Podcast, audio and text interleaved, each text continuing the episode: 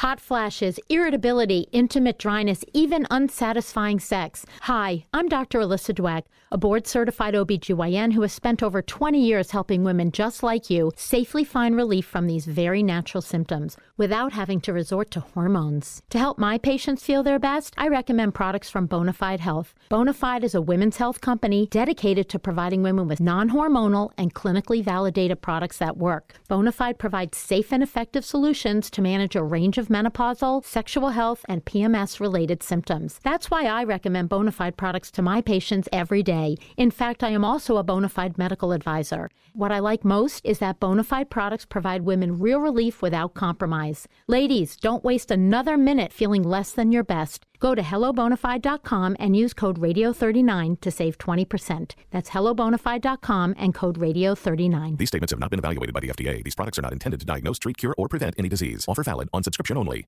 London Stock Exchange Group is here to be your essential global markets infrastructure and data partner, where open isn't just a platform, but a philosophy, giving you the freedom to make your mark in the world.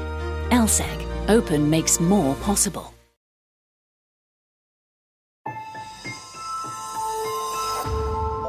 Durante años, se pensó que el Yeti vivía en los Himalayas. ¡Bienvenidos al Himalaya! Hoy, después de una extensiva investigación, sabemos que no es así. El Yeti está en México. Y este es su espacio. Yo, check this out.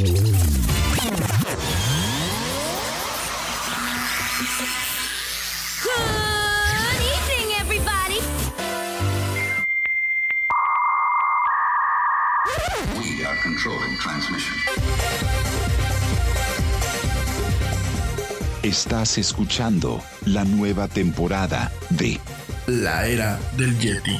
Tecnología, actualidad, arte, música, entretenimiento, política y mucho más en este espacio. La era del Yeti.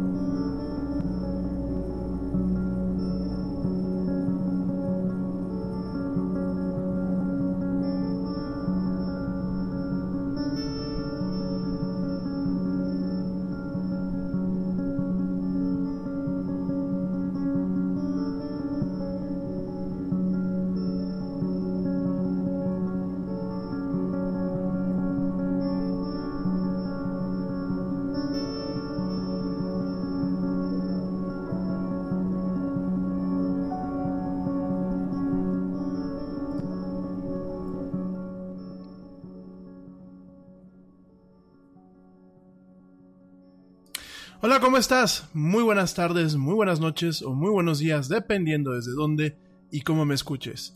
Como siempre, te doy la más cálida, la más cordial y la más sincera las bienvenidas a esto que sin lugar a dudas es el programa más de pelos de la radio.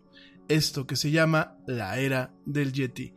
Yo soy Rami Loaiza y como siempre me da un tremendo gusto estar contigo, hablando de mucha tecnología y mucha actualidad en esta emisión, hoy, justamente martes 25 de junio del 2019, en donde, bueno, hoy vamos a estar platicando de muchas, muchas cosas, principalmente hoy en este martes de Chelaquil, vamos a estar platicando, sí, de algunos temas bastante relajados, algunos temas de entretenimiento, principalmente te voy a estar contando acerca de, pues, Evangelion, de cómo llegó y realmente no ha sido tan bien recibido. No voy a, a hablar sobre, sobre la serie en sí, de eso ya hablé él en el episodio del jueves, el cual, bueno, si tú quieres saber de qué se trata esta serie que ha estado suena y suena por todas partes, te recomiendo que lo escuches. Vamos a estar platicando de esto. Eh, simultáneamente vamos a platicar del lanzamiento del juego de Harry Potter Wizards Unite, que bueno, pues es un juego muy similar a lo que es Pokémon Go. Es uno de los juegos de Niantic Labs. Eh, en donde, bueno, pues tú utilizas tu teléfono y utilizas los diferentes elementos del teléfono para poder navegar a través del mundo ficticio de Harry Potter Wizards Unite. Vamos a estar platicando de este tema. También vamos a estar platicando acerca del lanzamiento del nuevo modelo de la Raspberry Pi.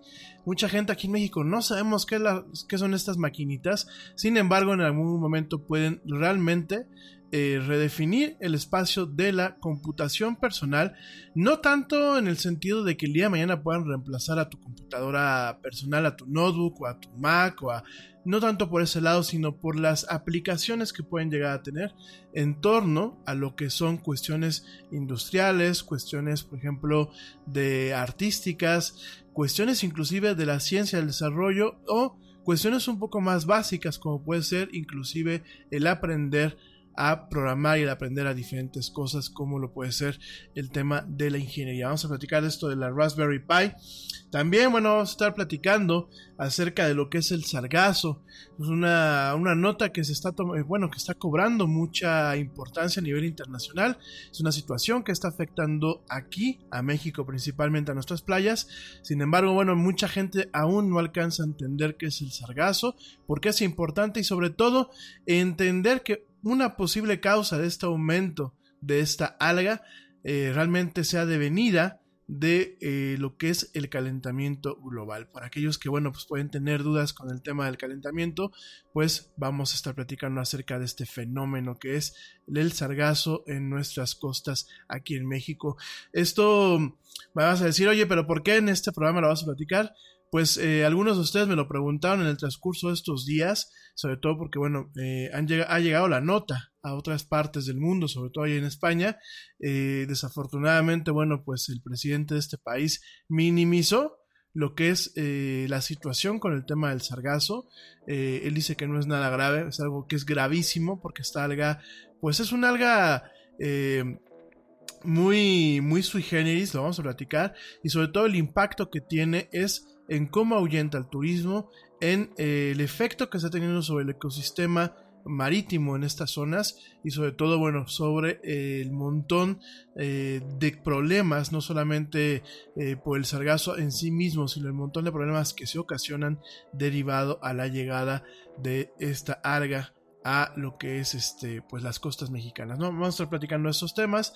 También por ahí pues en Estados Unidos recientemente se registró el hackeo de lo que son las operadoras telefónicas eh, con el tema de los metadatos. Vamos a platicar qué representa esto y, por qué nos debemos de preocupar, pues no solamente la gente que, no, que, vive en Estados Unidos, sino la gente que no vivimos en Estados Unidos.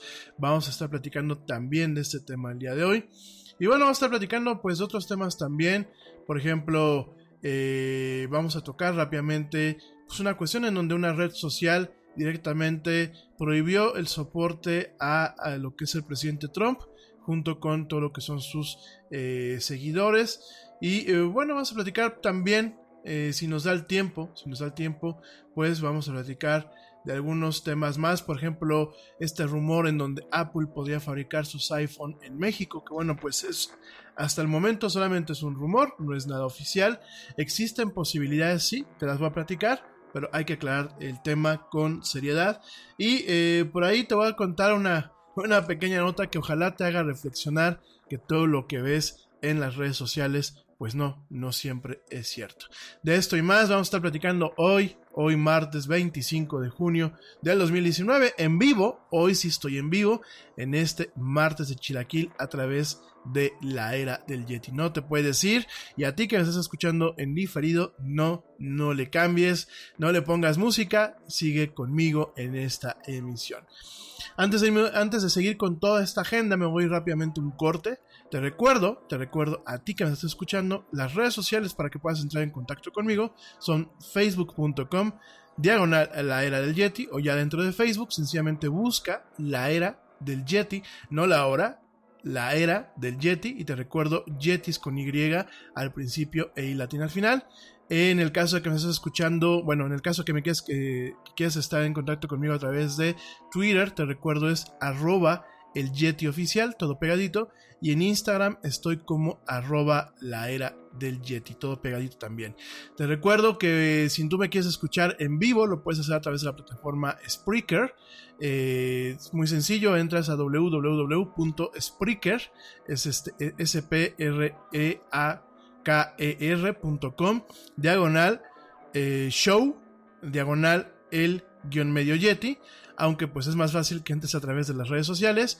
Y a ti que me estás escuchando en vivo y que en algún momento quieras escuchar algún programa eh, pasado de la del Yeti o quieras escucharme en diferido algún día, lo puedes hacer a través de la misma página de Spreaker, donde bueno, también tenemos el chat en tiempo real para platicar conmigo. Y también lo puedes hacer a través de las diversas plataformas de streaming de audio, como lo son eh, iHeartRadio, Spotify, obviamente, TuneIn, Stitcher, eh, Castbox y por supuesto el programa también lo encuentras en las tiendas de podcast de iTunes de Apple y de Google Play de Google. No te vayas, vamos rápidamente un corte y ya vuelvo para platicar de muchas otras cosas eh, y de mucha actualidad y de mucha tecnología en este martes de Chilaquil, en esto que es la era del Yeti. No tardo nada.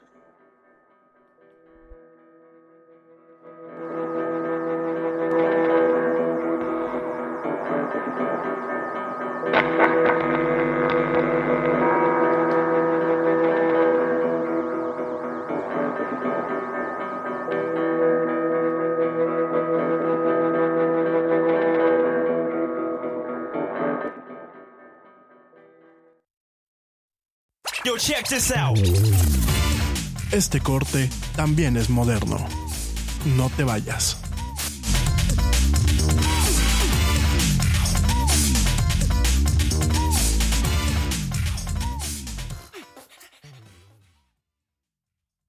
Preocupas por la salud de tu familia y hoy un sistema inmunológico fuerte y una mejor nutrición son más importantes que nunca. Es por eso que los huevos Egglands Best te brindan más a ti y a tu familia. En comparación con los huevos ordinarios, Egglands Best te ofrece 6 veces más vitamina D y 10 veces más vitamina E, además de muchos otros nutrientes importantes, junto con ese delicioso sabor fresco de granja que a ti y tu familia les encanta. No son tiempos ordinarios, entonces, ¿por qué darle a tu familia huevos ordinarios? Solo Egglands Best. Mejor sabor, mejor nutrición, mejores huevos. Te preocupas por la salud de tu familia y hoy un sistema inmunológico fuerte y una mejor nutrición son más importantes que nunca. Es por eso que los huevos Egglands Best te brindan más a ti y a tu familia. En comparación con los huevos ordinarios, Egglands Best te ofrece 6 veces más vitamina D y 10 veces más vitamina E, además de muchos otros nutrientes importantes, junto con ese delicioso sabor fresco de granja que a ti y tu familia les encanta. No son tiempos ordinarios, entonces, ¿por qué darle a tu familia huevos ordinarios? Solo Egglands Best. Mejor sabor, mejor nutrición, mejores huevos.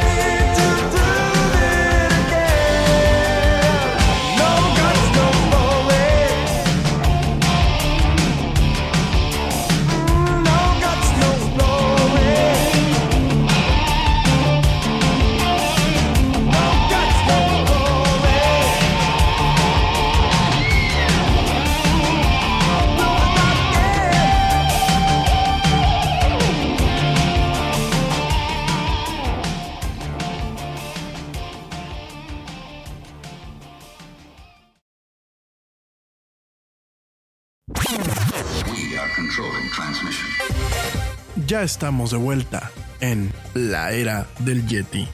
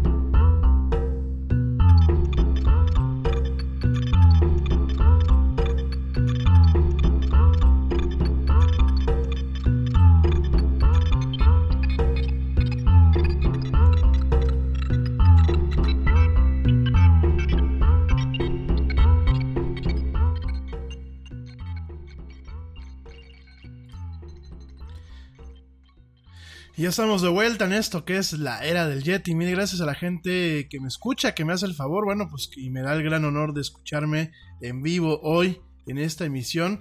Eh, gracias, me dicen por aquí que bueno, pues este, que qué gacho me he portado, que los últimos dos programas fueron grabados. Fíjense que eh, miércoles y jueves corríamos el riesgo de caer en maldiciones en donde realmente en la tarde no podíamos transmitir, como pasó el día de ayer. Y eh, anticipando esto, bueno, pues directamente grabé los programas miércoles y jueves. Como siempre, bueno, pues vamos a intentar que los programas sean en vivo. El día de ayer, bueno, realmente fue, eh, pues entre que un tema de organización de algunas cuestiones aquí con el programa y un tema de chamba, por los que no pudimos salir directamente en vivo, pero pues aquí estamos, no nos hemos rajado, yo por lo menos no me voy a rajar, eh, voy a hacer algunos pequeños cambios muy sutiles al formato del programa para hacerlo un poquito más interesante, más abierto, pues con lo que es la audiencia en general. Por ahí, eh, bueno, pues estamos pensando poner algunas secciones ya de planta, donde no solamente hablé yo, este, y bueno, vamos a, tener por ahí algunas, algunas, algunos cambios poquito a poquito. Yo creo que eh, ya viene la eh, cuarta temporada de este programa. Eh, bueno, ya no es la cuarta, ¿no? Ya creo que ya va a ser, de acuerdo a como llamamos los, las, las, las, cuentas, yo creo que ya sea por ahí la, la versión, la, la, cuarta o la quinta temporada de este programa. Vamos a estar haciendo algunos cambios, todavía no no los voy a ejecutar totalmente, pero poquito a poquito. La cosa es que no me rajo, aquí estoy. Eh, gracias a toda la gente que estuvo preguntando pues, qué pasaba con el Yeti.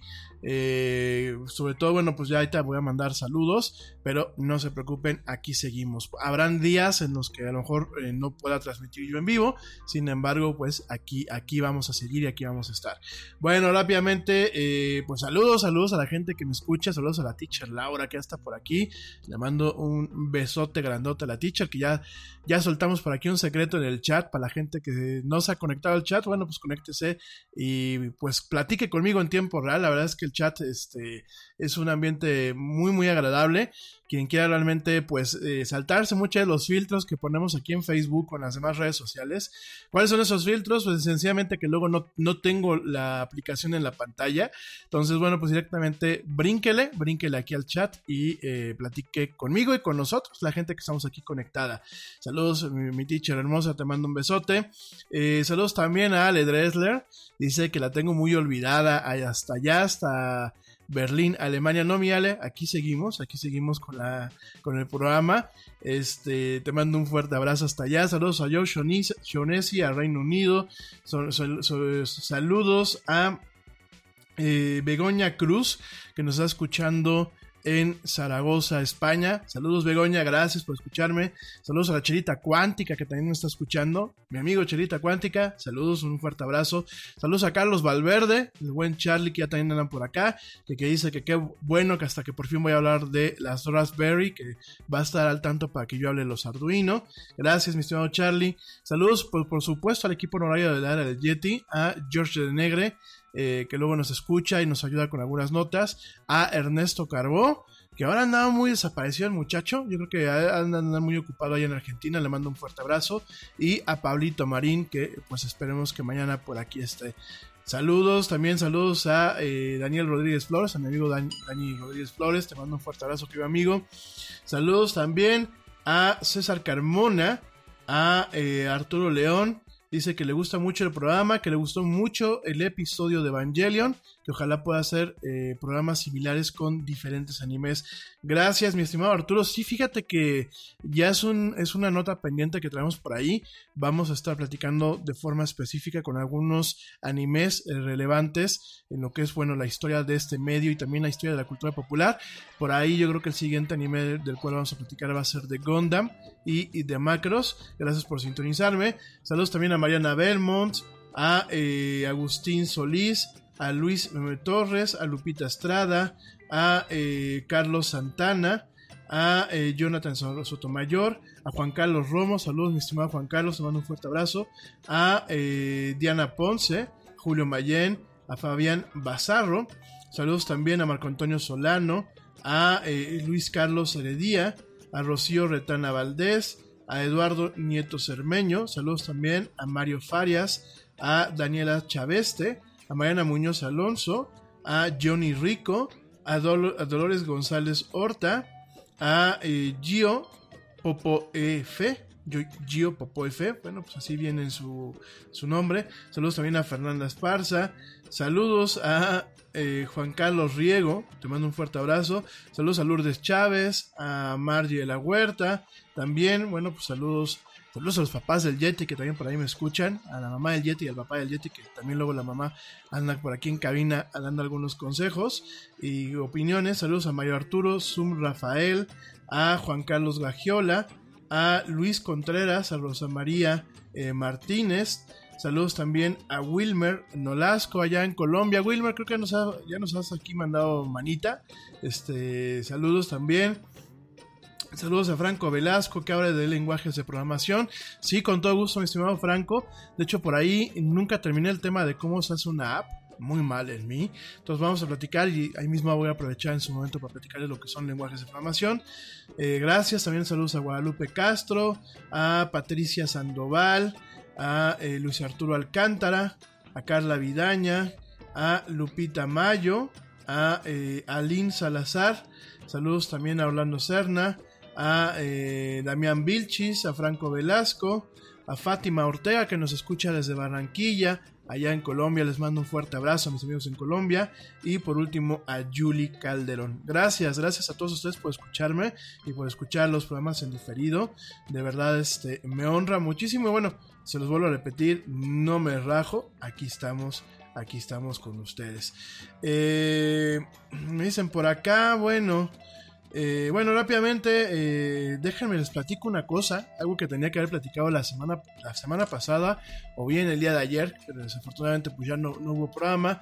Déjame te comento que eh, Apple, Apple está haciendo un recall a nivel internacional para su línea de las MacBook Pros, estas computadoras portátiles que yo creo que mucha gente tenemos. Estas MacBook Pros son el modelo Retina de 15 pulgadas de la mitad del 2015 y el problema es que eh, de acuerdo a Apple ha determinado que en un número limitado de, este, de esta generación vieja vieja entre comillas, este te voy a platicar por qué, pero esta generación vieja, la batería puede sobrecalentarse y eh, pues realmente significar un riesgo, un riesgo eh, de incendio o de explosión de alto, pues de, alta peligrosidad, de acuerdo a como lo pone directamente en su página, ¿no? Te repito qué máquinas son, son la MacBook Pro Retina 15, 15 pulgadas de eh, mediados del 2015, es... Un modelo bastante, bastante popular. De hecho, mucha gente y muchos expertos siguen pensando que es eh, la última MacBook que vale la pena comprar, la última MacBook Pro. Eh, te voy a platicar también ahorita un poquito acerca de este tema. Eh, y bueno, ¿cómo, es lo, ¿cómo puedes saber si estás dentro de este recall? ¿Qué involucra un recall? Pues eh, depende del país en donde esté, pero involucra ya sea que lo lleves a una tienda de Apple oficial, ya sea que lo, que lleves a una tienda eh, autorizada por Apple, o bien que la mandes directamente por un servicio de paquetería para que se cambie lo que es la batería junto con parte del módulo, del módulo, o bueno, parte de lo que es la carcasa, en donde viene contenida la batería y otros componentes, ¿no? ¿Cómo funciona esto? Bueno, pues te vamos a pasar un link eh, de lo que es la página de soporte de Apple. Ahí tú metes directamente el número de serie de tu máquina en esta herramienta y eh, directamente te dice el sistema si tu máquina pues es afectada o no, no está afectada dentro de lo que es este tema de las baterías. Entonces, eh, ¿cómo puedes saber cuál es el número de serie? Muy fácil, vete al menú de la manzanita, te vas a la parte que dice acerca de esta Mac y directamente viene en lo que es la primera ventana donde te dice pues lo que es acerca de esta Mac, te dice qué modelo es y te dice también eh, a, qué, a qué temporada corresponde, también te dice el sistema operativo que tienes y directamente hasta más abajo viene lo que es el número de serie. Ese número de serie lo puedes copiar y lo puedes pegar y con esto averiguar si realmente esta máquina la máquina que tú tienes es una máquina que pueda estar pues dentro de este recall, dentro de este retiro, en donde bueno, sin ningún costo en las tiendas de Apple, en las tiendas autorizadas de Apple, o bien directamente a través de un servicio de paquetería a un, a un, pues, a un, a un servicio, un centro de servicio eh, autorizado, especializado de Apple, pues directamente puedes hacer el cambio sin ningún costo de lo que es la batería, ¿no? Eh, Aquí el problema, eh, bueno, hay varios problemas. En México eh, puedes llegar a las tiendas y aunque tú tengas la impresión en donde se autoriza el recall, hay algunas tiendas, sobre todo las, mix, las eh, iShop de Mixup, en donde, bueno, a veces da la idea que pues las empresas del señor Slim no se caracterizan con el tema del servicio apropiado al cliente. Y muchas veces llegas tú con la carta y no saben de lo que le estás hablando. Ya me pasó con el tema de un cambio de batería de eh, un iPhone viejo, en donde no les habían autorizado la promoción, en donde no estaba la carta en el sistema, en donde no sabían. Y eh, digo, es muy lamentable, es una situación que pasa aquí en México, al igual que en algunos otros países con los famosos eh, vendedores autorizados. El problema es que aquí, bueno, pues es un grueso de las empresas, sobre todo de las tiendas autorizadas y que se eh, publicitan como si fueran pues tiendas pseudo oficiales de Apple. Sí, son tiendas autorizadas, tienen un reconocimiento, inclusive algunas de ellas tienen el tema que es este premium. Sin embargo, bueno, no tienen un buen soporte al cliente. Entonces, bueno, tienes que armado de mucha paciencia. Si de pura casualidad, pues sí, eh, dentro de lo que es eh, esta herramienta, que te voy a compartir el enlace a través de nuestras redes sociales y el chat, si, si ves que eh, tu máquina, bueno, pues directamente está de las afectadas y tienes este problema, imprime, imprime lo que es la hoja y, llévatelas para pasar un poco de presión. Si no, si te da la, alternativa, lo que es eh, Apple, te da la, alternativa de poder pues mandarla por eh, paquetería, pues bueno, esa sería una alternativa para que eh, puedas hacer el cambio de batería de tu máquina. El problema, el problema principal, bueno, pues es que puede, puede tardar en que te entreguen tu máquina con la batería nueva entre una y dos semanas. Así como lo escuchas, pueden tardar entre una o dos semanas. Eh, tristemente, bueno, pues también eh, dentro de lo que es eh, las tiendas, sobre todo algunas tiendas en provincia, algunas de ellas también tienen esta problemática en donde la máquina no te la entregan inmediatamente. sí, es una situación bastante eh, peleaguda. Creo que es algo que pues a, Apple se le salió de control. Eh, qué bueno que se está dando cuenta y qué bueno que se está dando cuenta antes de que empiecen pues los problemas en donde la batería directamente explote. La verdad es que el tema de las baterías que explotan pues es algo bastante bastante grave y bastante severo. Eh, lo que es la tecnología de baterías recargables que hoy en día utilizamos prácticamente para todo, desde eh, lo que son las computadoras hasta eh, algunos eh, cigarros electrónicos o algunos aparatitos estos de vaping, pues desafortunadamente es una, una, tecnología de baterías que puede resultar en algunos contextos insegura, sobre todo cuando hay defectos de fabricación. no por esto se entra en pánico, ni mucho menos creo que pues es un tema de informarse bien. De hecho, ahorita quiero comentarles una cosa rápidamente al, respecto. Pero bueno, en este, para cerrar el tema, déjame te digo que pues sí, Apple tiene ahí una cuestión, tiene un problema. Eh, no han habido reportes, se lo repito, en donde pues haya situaciones de baterías que explotan, como lo fue en su momento lo que, lo que fue eh, los teléfonos Galaxy Note. Eh, no hay ningún caso todavía. Sin embargo, si tu máquina, si tu máquina una vez que tú ingresas el número de serie de esta MacBook Pro, de 15 pulgadas retina eh, correspondiente a la mitad del 2015 y que fue vendida entre el 2015 y el 2017 te recomiendo que inmediatamente pues siga los pasos para cambiar la batería. Una batería de ion litio que explota pues no solamente es por el tema de que explote y que pueda provocar un incendio sino también es por el tema de eh, los gases y los componentes tóxicos que estas baterías cuando explotan o sencillamente cuando se inflan o tienen un problema serio pues pueden llegar a tener. Por eso la recomendación es si tu máquina de acuerdo a las instrucciones del el link que te acabo de comentar y que lo acabo de poner aquí en lo que es nuestra página, eh, bueno, nuestro chat de, la era del Yeti, eh, si tu máquina entra en esta categoría, bueno, pues busca la forma en lo que la, eh, que la batería se cambie de forma adecuada. Eh, al respecto, déjame te platico dos cosas. Esta máquina es una máquina muy popular. es la última máquina que Apple lanzó con el diseño clásico de lo que es la MacBook Pro. De hecho, son máquinas que han envejecido bastante bien y mantienen un valor bastante amplio en el mercado. Hay máquinas del 2013 que las puedes encontrar alrededor de 12 mil pesos. Eh, estas máquinas del 2015, dependiendo de la configuración, hay algunas que las puedes encontrar todavía en 20 mil, en 24 mil pesos. Son máquinas que a muchos profesionistas, sobre todo en aquellos del tema musical, de lo que es composición musical, y también aquellos que eh, les tienen algún tema de fotografía, son máquinas que se siguen utilizando primordialmente por el número de puertos que tienen. Te recuerdo que todas esas máquinas tenían el puerto para, bueno, tenían eh, puertos USB, tenían este, eh, un puerto Thunderbolt, tenían también una entrada para tarjeta SD. Y son cuestiones que a muchos fotógrafos les siguen gustando, que, les, que siguen requiriendo.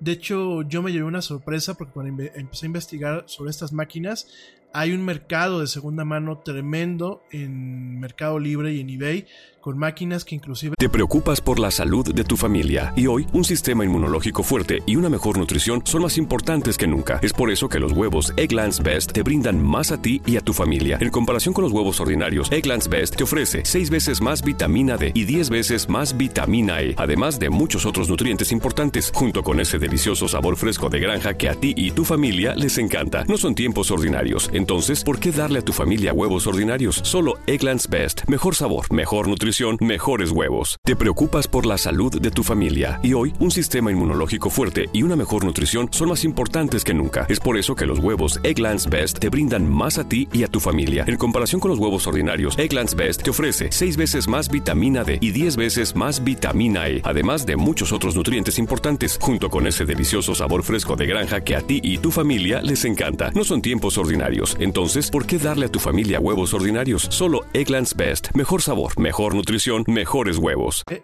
casi alcanzan el costo de las nuevas máquinas de Apple de última generación, este MacBook Pro, eh, por lo menos de los modelos más básicos.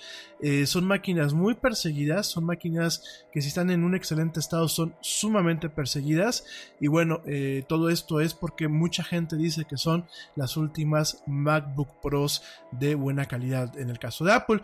Te recuerdo que las últimas líneas, a mí personalmente las últimas líneas, me gustan y apenas tenga dinero me, planeo comprar una, ¿no? Realmente eh, las últimas líneas han tenido muchos problemas con el teclado.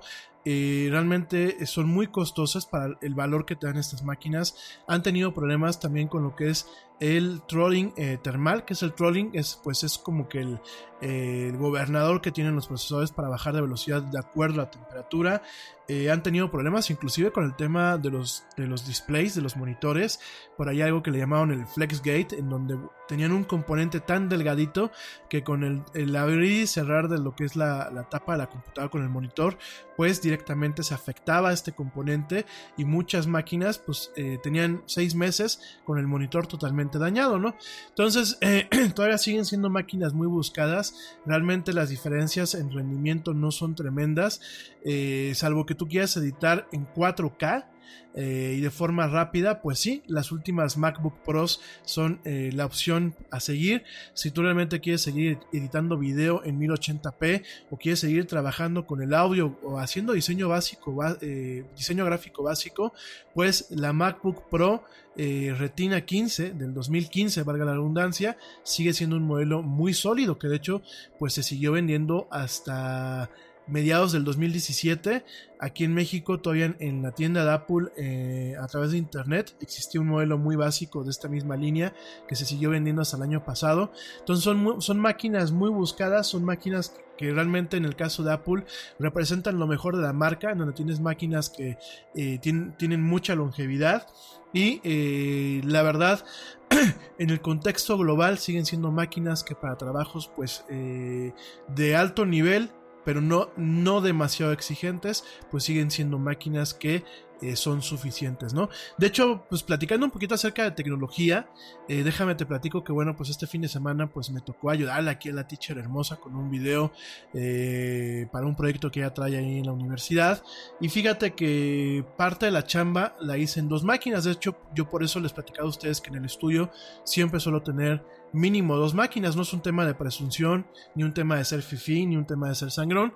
sencillamente, pues siempre una es la redundancia y además ayuda a sacar trabajo mientras que trabajas en la otra. Y eso fue lo que hicimos en la semana, eh, este fin de semana, lo que fue una animación, una animación en 3D para un logotipo. Eh, se hizo en esta máquina, lo hizo, el render lo hizo bastante, bastante rápido y me llevé la sorpresa de que parte del trabajo en After Effects, que es el programa donde se hacen este tipo de animaciones, eh, realmente me daba todavía eh, bastante soltura para hacer pues lo que es el preview eh, en el timeline, es decir, cuando vas moviendo pues el indicador eh, directamente y lo vas viendo cómo se va rendereando rápidamente, lo pude hacer en esta máquina sin ningún problema. El render se tardó entre 3 y 4 minutos, realmente no, no fue mucho. En el iMac más o menos el mismo render hubiese sido a lo mejor en un cuarto del tiempo, sin embargo bueno pues como simultáneamente yo estaba trabajando en el iMac tampoco me importaba y la verdad es una máquina que todavía aguanta bastante. Es una máquina que yo usualmente utilizo cuando voy a ver cierto tipo de cliente que requiere una colección en ese momento o cuando me quiero llevar el trabajo fuera de la oficina. Eh, sencillamente paso todo a un disco duro y en esta maquinita pues realmente me las apaño. Me llevo principalmente mi mouse y ya con eso trabajo bastante a gusto. Entonces, eh, son máquinas muy populares, coincido con lo que muchos expertos dicen, coincido con ese tema de que eh, pues este tipo de máquinas siguen siendo bastante buscadas y eh, definitivamente coincido con el tema de que se debe de cuidar pues este tema de las baterías eh, para aquellas máquinas que la tengan. Eh, por aquí me están preguntando, ¿y el Yeti tiene una máquina con ese número de serie? No, afortunadamente ya lo chequé varias veces y no, mi máquina no está incluyendo en recall, pero sí sé de algunos de ustedes que de hecho me contactaron la semana pasada y algunos de ustedes sí tienen el número de serie dado de alta en esta base de datos, en donde lo conveniente pues es que directamente cumplan eh, con los pasos que te pide Apple para que cambien la máquina eh, te cambian la batería y bueno, te evites problemas que a la larga puedan afectar esta máquina. Además, en el momento en que cambien la batería, tienes una batería nueva, y el valor de reventa pues aumenta bastante, ¿no? Eh, por ejemplo, mi máquina tiene menos de 80 ciclos de carga eh, realmente una MacBook Pro pues está diseñada para tener por encima de los 4000 ciclos de carga sin perder eh, una gran cantidad de capacidad en estas baterías de ion litio. Entonces, bueno, pues para la gente que quiera eh, que tenga este tema, pues no solamente lo vean como que se van a quedar unos días sin su máquina, véanlo como que además de darle nueva vida a una batería, que el cambio de batería aquí en México es carísimo, ¿eh? Eh, yo me acuerdo que un día fui a, la Apple Store y estaba escuchando yo que a un muchacho le habían cotizado cerca de 8 mil pesos de cambio de una batería, ¿no? Eh, que bueno, pues ya pues, bajo algunos contextos, pues ya viene siendo pues una quinta parte del valor de una máquina nueva, ¿no? entonces, este, pues aprovechen, véanlo por ese lado positivo y sobre todo véanlo por el, lado de que su máquina va a tener más vida con una batería nueva y además de todo pues va a tener, en el caso de que ustedes en algún momento la quieran vender, va a tener todavía mayor valor de reventa al tener prácticamente una batería nueva. Entonces bueno pues es una nota rápida para que lo contemplen y eh, no se les olvide pues este tema de este recall, este retiro del, mercado de algunas eh, computadoras MacBook Pro Retina 15 en donde, bueno, pues la batería puede tener alguna falla. La era del Yeti. Y hablando de baterías, déjame te comento que he estado viendo en algunas, eh, algunas, algunas páginas de, contactos en Facebook y de algunas personas el tema de que no se puede dejar en las noches o no se puede dejar eh, todo el tiempo cargando un dispositivo electrónico porque se corre el riesgo de un incendio, se corre el riesgo de algunas cuestiones. Déjame te platico un poquito acerca de este tema. Porque es un tema que eh, bajo algunas eh, perspectivas puede ser visto como un tema de eh, ahorro de energía eléctrica, el cual yo no te lo discuto, a pesar de que hay ciertas particularidades. Y por otro lado, se tiene un mito, un mito de que los aparatos cuando están conectados pueden tener un corte y que pueden pues, realmente agarrar fuego. Y esto, eh, déjame te platico que no es totalmente preciso, ¿no? Y eh, realmente te voy a decir una cuestión, no pasa nada si tú dejas tus aparatos conectados de noche, siempre y cuando el cargador sea original. Y ya sé que me estás poniendo cara, ya sé que me estás levantando una ceja, déjame te platico un poquito acerca de este tema muy brevemente y de forma muy rápida. Mira, Eh, muchos de los aparatos modernos, sean computadoras, eh, sean teléfonos celulares, eh, inclusive televisiones, algunas lavadoras, los aparatos, por ejemplo, del Sky, los modems, conozco a gente que desconecta los modems en la noche, los modems que te da Telmex.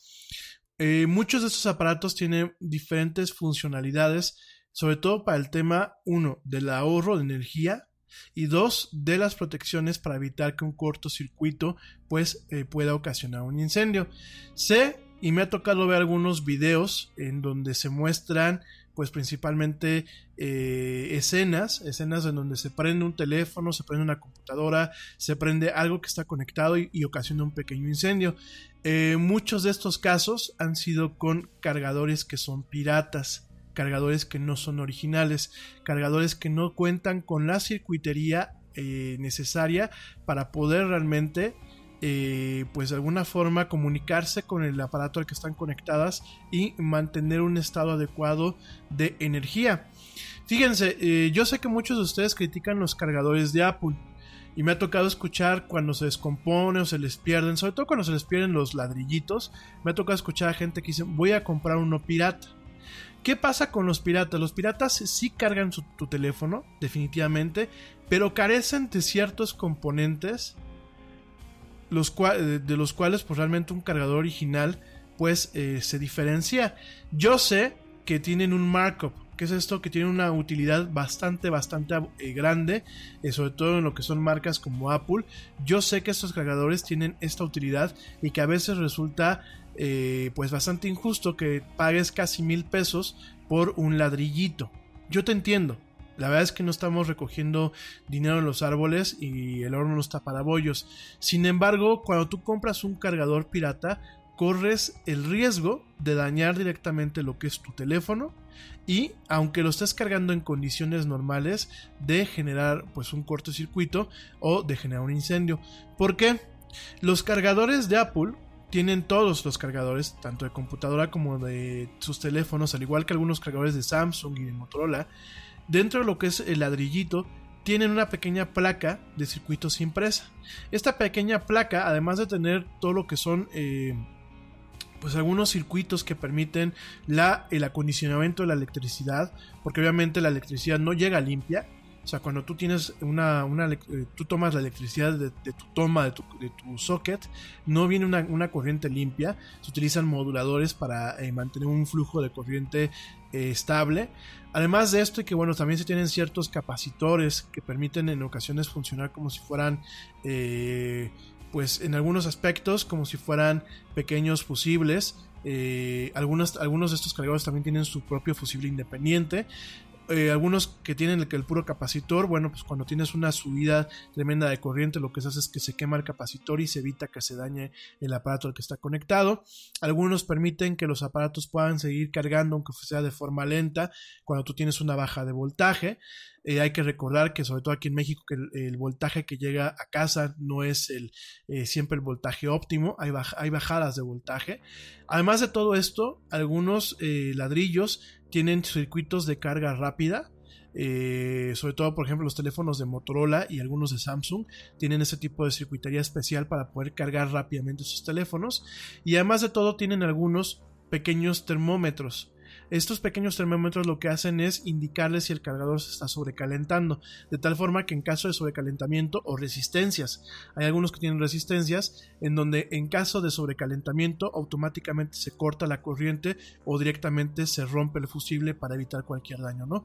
Entonces, en primer lugar, por eso es la importancia de utilizar los cargadores originales. Esto que te estoy diciendo lo puedes investigar en diferentes medios, no solamente lo digo yo. Eh, ese es, en primer lugar, la importancia del cargador original. Y segundo lugar, es la confianza que te da de que tú puedas dejar tu teléfono conectado toda la noche. ¿Por qué? Porque el teléfono tiene, eh, tiene su procesador inteligente, tanto en la entrada como en las baterías, que le va diciendo al cargador, ¿sabes qué? Yo ya me cargué, yo ya estoy lleno, por favor lo único que manda, mándame es una corriente de mantenimiento en donde yo dejo fuera la batería y utilizo esta corriente de mantenimiento que es menor para mantener el teléfono funcionando. Eh, ese es un punto, ¿no? En el caso de las computadoras es lo mismo. También te quiero comentar, eh, hay computadoras, sobre todo las, por ejemplo, las MacBook, eh, nuevas computadoras, sobre todo aquellas que se conforman a ciertas especificaciones de lo que son ciertas normas, como lo que es ACPI, que ya te platicaré en otro programa de este tipo de especificaciones, en donde se mantienen un estado, un estado de ahorro de energía que se le, conoce como Connected Standby. ¿Qué significa, por ejemplo, una Mac? Bajo este tipo de eh, baja de energía, si tú lo tienes configurado así, cuando tú la tienes conectada, la máquina puede estar durmiendo. Sin embargo, si eh, constantemente está checando el correo o, está, o puede recibir notificaciones, de hecho algunos de ustedes no sé si se dan cuenta con las Macs, si ustedes tiene, tienen abierto lo que es el, el WhatsApp web o tienen directamente la aplicación de WhatsApp de escritorio, aunque la máquina esté dormida, y está conectada, eh, si, si les mandan un mensaje, la notificación se procesa y automáticamente la máquina prende el puro monitor, muestra la notificación y se vuelve a apagar, ¿no? Esto tiene muchas ventajas porque tienes una máquina que está constantemente eh, descargando cuestiones, descargando actualizaciones, descargando correos electrónicos, descargando, eh, pues por ejemplo, recibiendo notificaciones. Y hay formas de programar la Mac, en, solamente de la Mac, para que aunque tú la traigas sin, sin el conector, si no traigas conectada la corriente eléctrica, puedas seguir haciendo este proceso, ¿no? Eso, pues es un, es un aspecto, ¿no?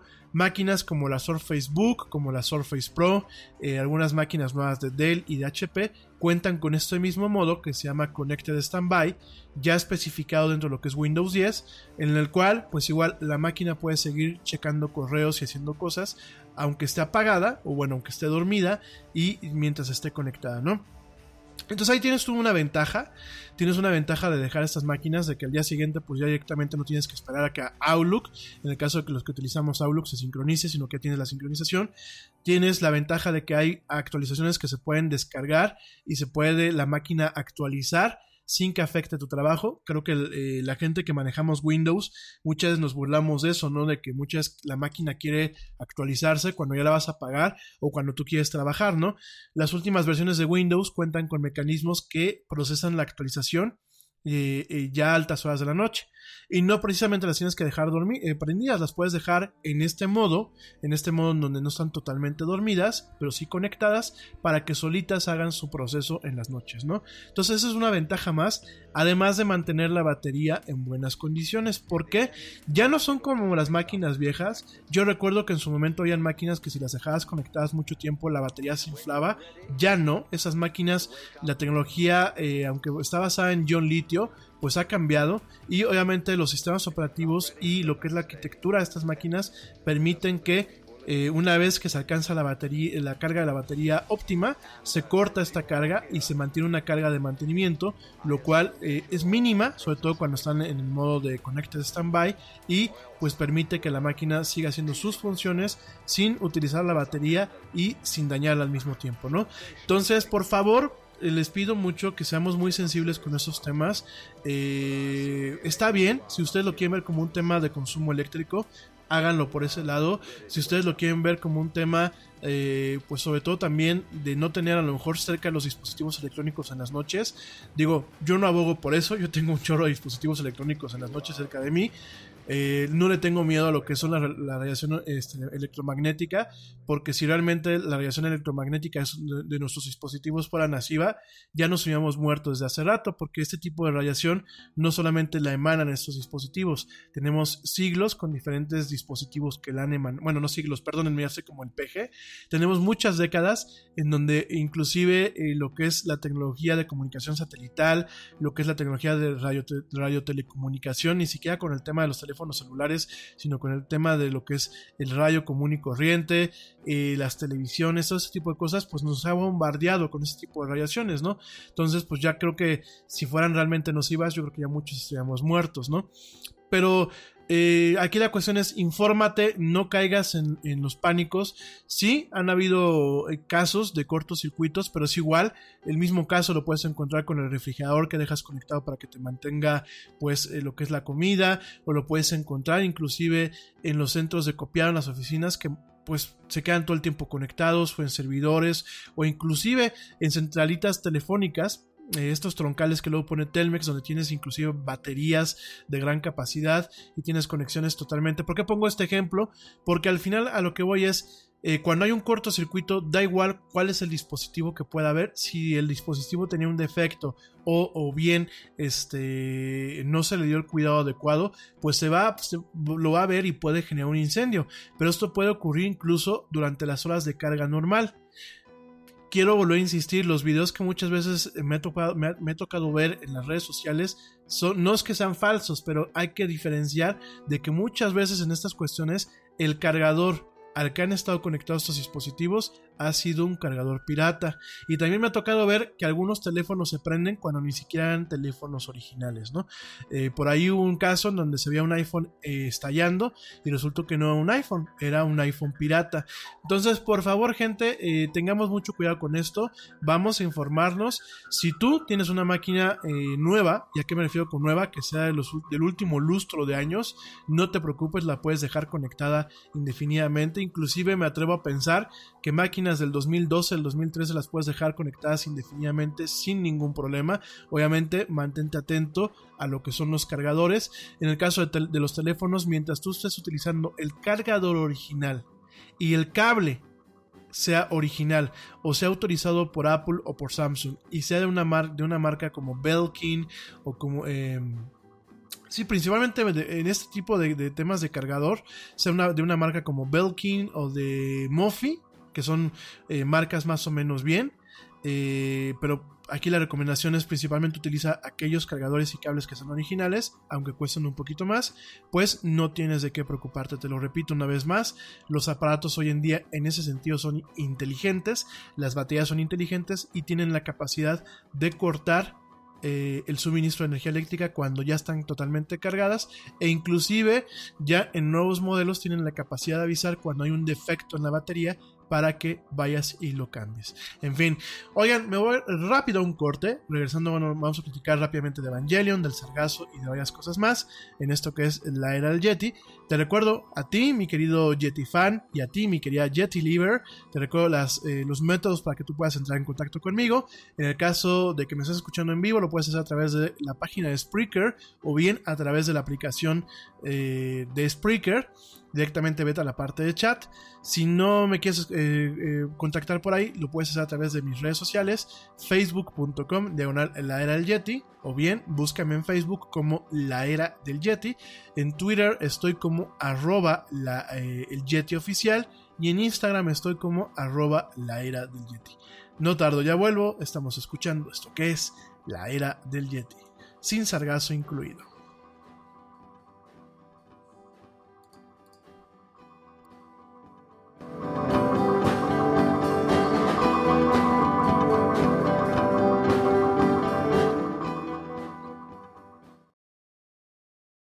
Yo, check this out. Este corte también es moderno. No te vayas.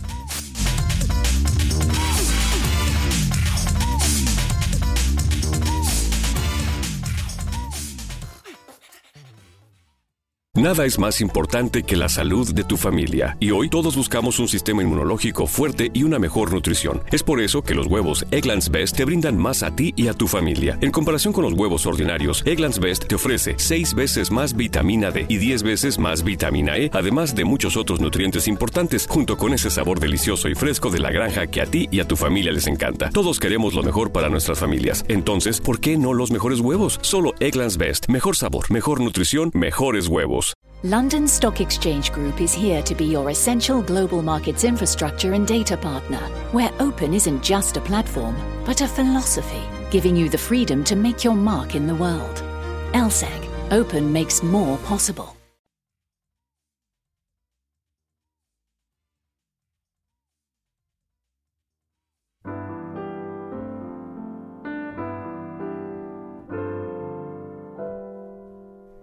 Being a fool, been a clown, lost my way from up and down. And I know, yes, I know. And I see in your eyes that you really weren't surprised at me at all.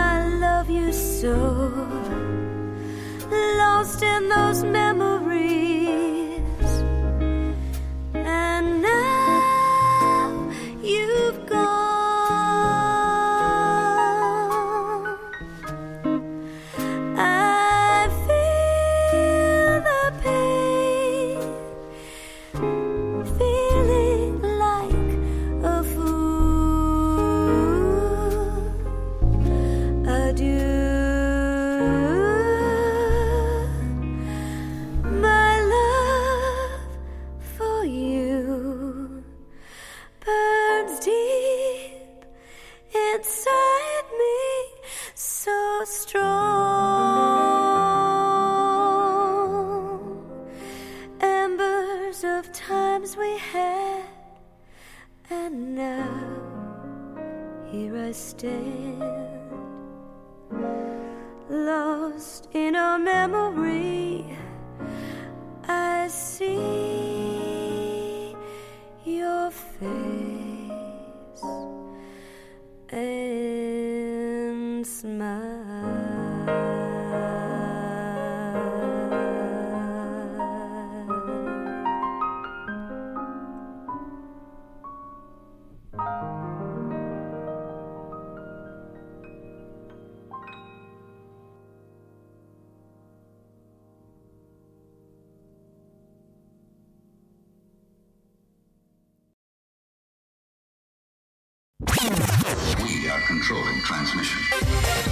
Ya estamos de vuelta en la era del Yeti.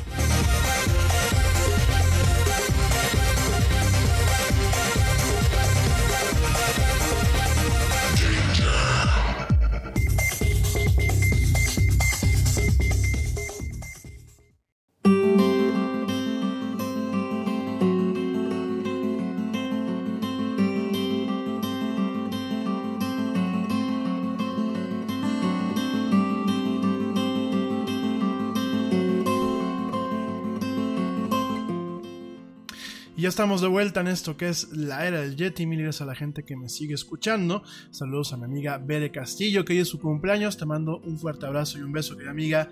Pásala muy, muy bien. Muchas felicidades a ti en este cumpleaños también.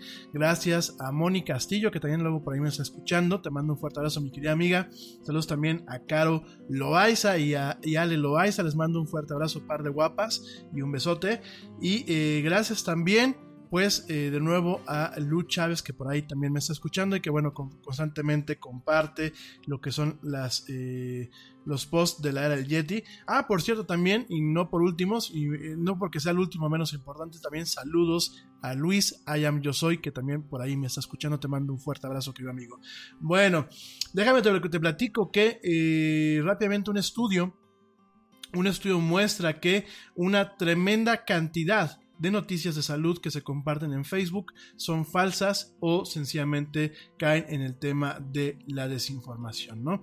Eh, esto proviene, proviene inclusive cuando son de medios tradicionales, en donde pues muchas de las notas de salud que se comparten no son eh, las adecuadas. Fíjense que Health Feedback un- una red bipartisana de científicos que colectivamente analiza la credibilidad de lo que es eh, la cobertura sobre la salud por parte de los medios, trabajó junto con The Credibility Coalition allá en los Estados Unidos para examinar los 100, más, eh, los 100, los 100 artículos más populares de salud del 2018, específicamente aquellos con el mayor número de engagement dentro de lo que son las redes sociales. ¿Qué es engagement? Pues es participación, es la gente que lo leyó, que lo compartió, que le dio like y que comentó dentro de ellos, ¿no? Est- estas notas han sido pues analizadas de diferentes sitios como lo son Time, NPR, The Huffington Post, Daily Mail, New Scientist, CNN y mucho más. De los 10 artículos más compartidos, los científicos encontraron que tres cuartos eran totalmente falsos e incluían cierta información falsa o de sencillamente no eran eh, o no estaban bien redactados, ¿no? Solamente tres se consideraron como altamente cre- creíbles, ¿no?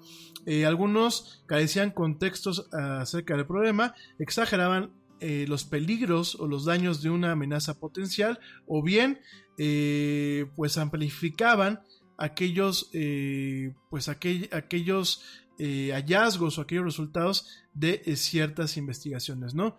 Muchos escritores o bien torcían los datos o sencillamente no podían interpretarla de forma adecuada. Otros tantos parecían que tenían una agenda. Todo esto en base a este reporte, ¿no?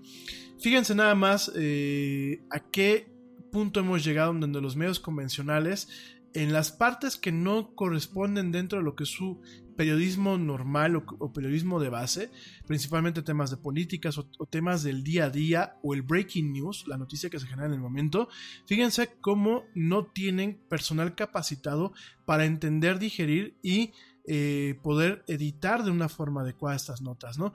Lo hemos dicho con el tema de la tecnología muchas veces aquí en la del sigue habiendo este problema, sobre todo, por ejemplo, en medios nacionales como Excelsior, eh, como el Financiero, como el Universal, aquí en México, eh, ya no hablo de los medios, por ejemplo, de la televisión, Foro TV es tiro por viaje, que se les va cada tontería, sobre todo en este programa que tienen en la mañana del Matutino Express. Digo, la verdad, me parece que tienen un equipo muy agradable, dejando un lado al señor Esteban Arce, que es una, pues con todo el respeto del mundo, en muchos aspectos es una basura, pero dejando al lado al señor Esteban Arce, creo que tienen un buen equipo, ¿no? Sin embargo, eh, tiro por viaje sacan de contexto las notas. Tiro por viaje exageran las cosas en el tema de tecnología y tiro por viaje tienen a dos o tres personas que hacen cápsulas que de verdad, ¿eh? yo no sé dónde se sacan los datos, porque de verdad dicen cada cosa que está sumamente exagerada para causar miedo o sencillamente para cumplir con la agenda del programa que pues si algo tiene el Matutino Express es que no es un programa laico, ¿no?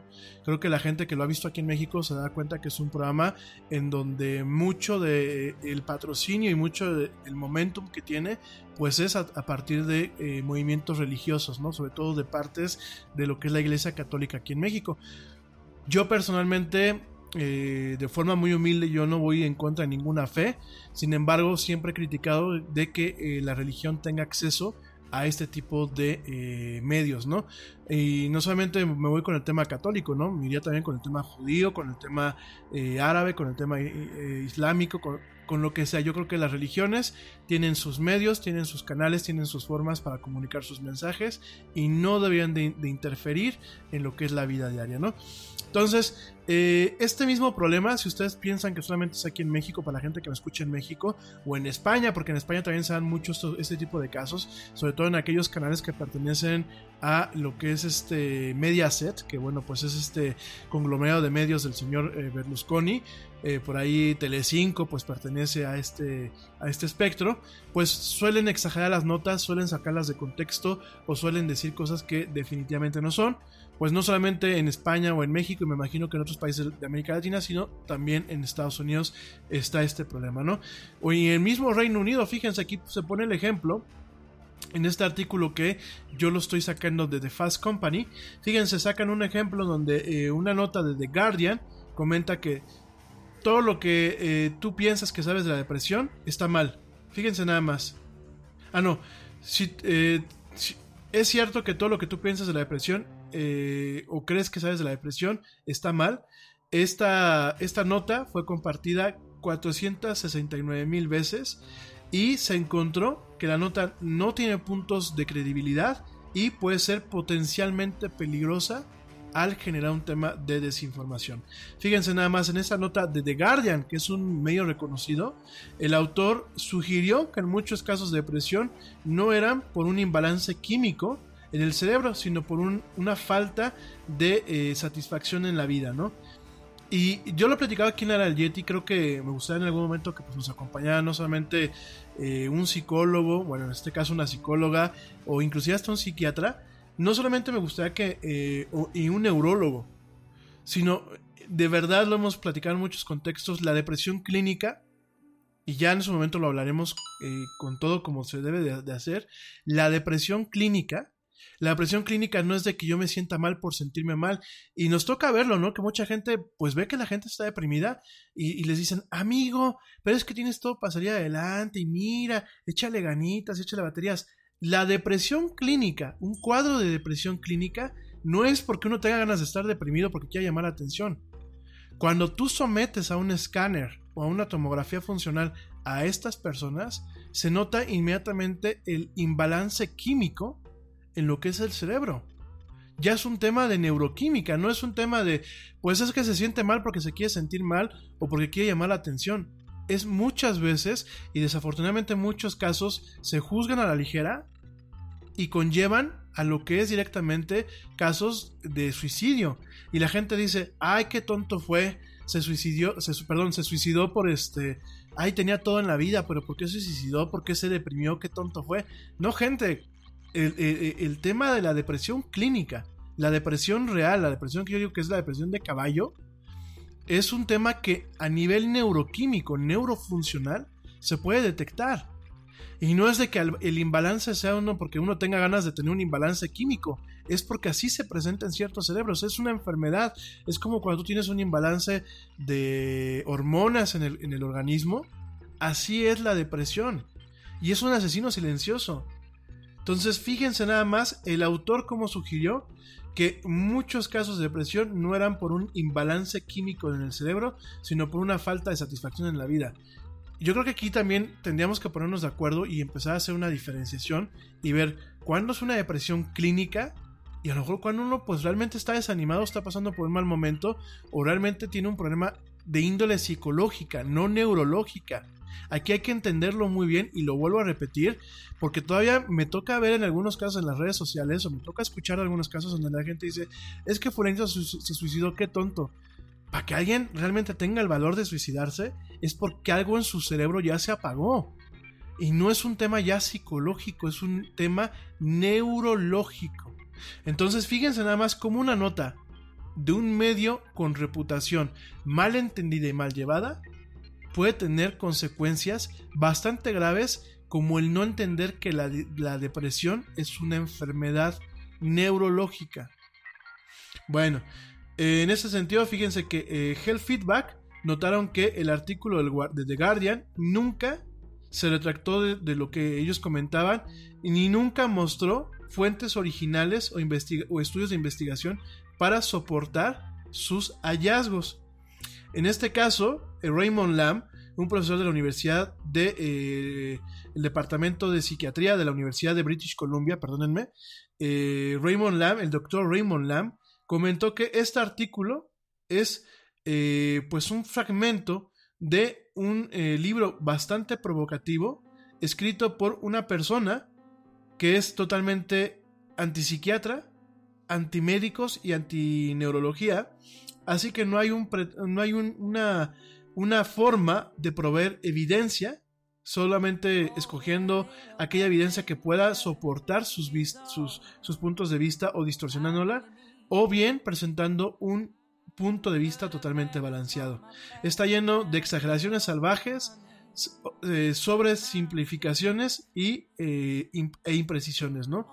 Fíjense nada más, gente.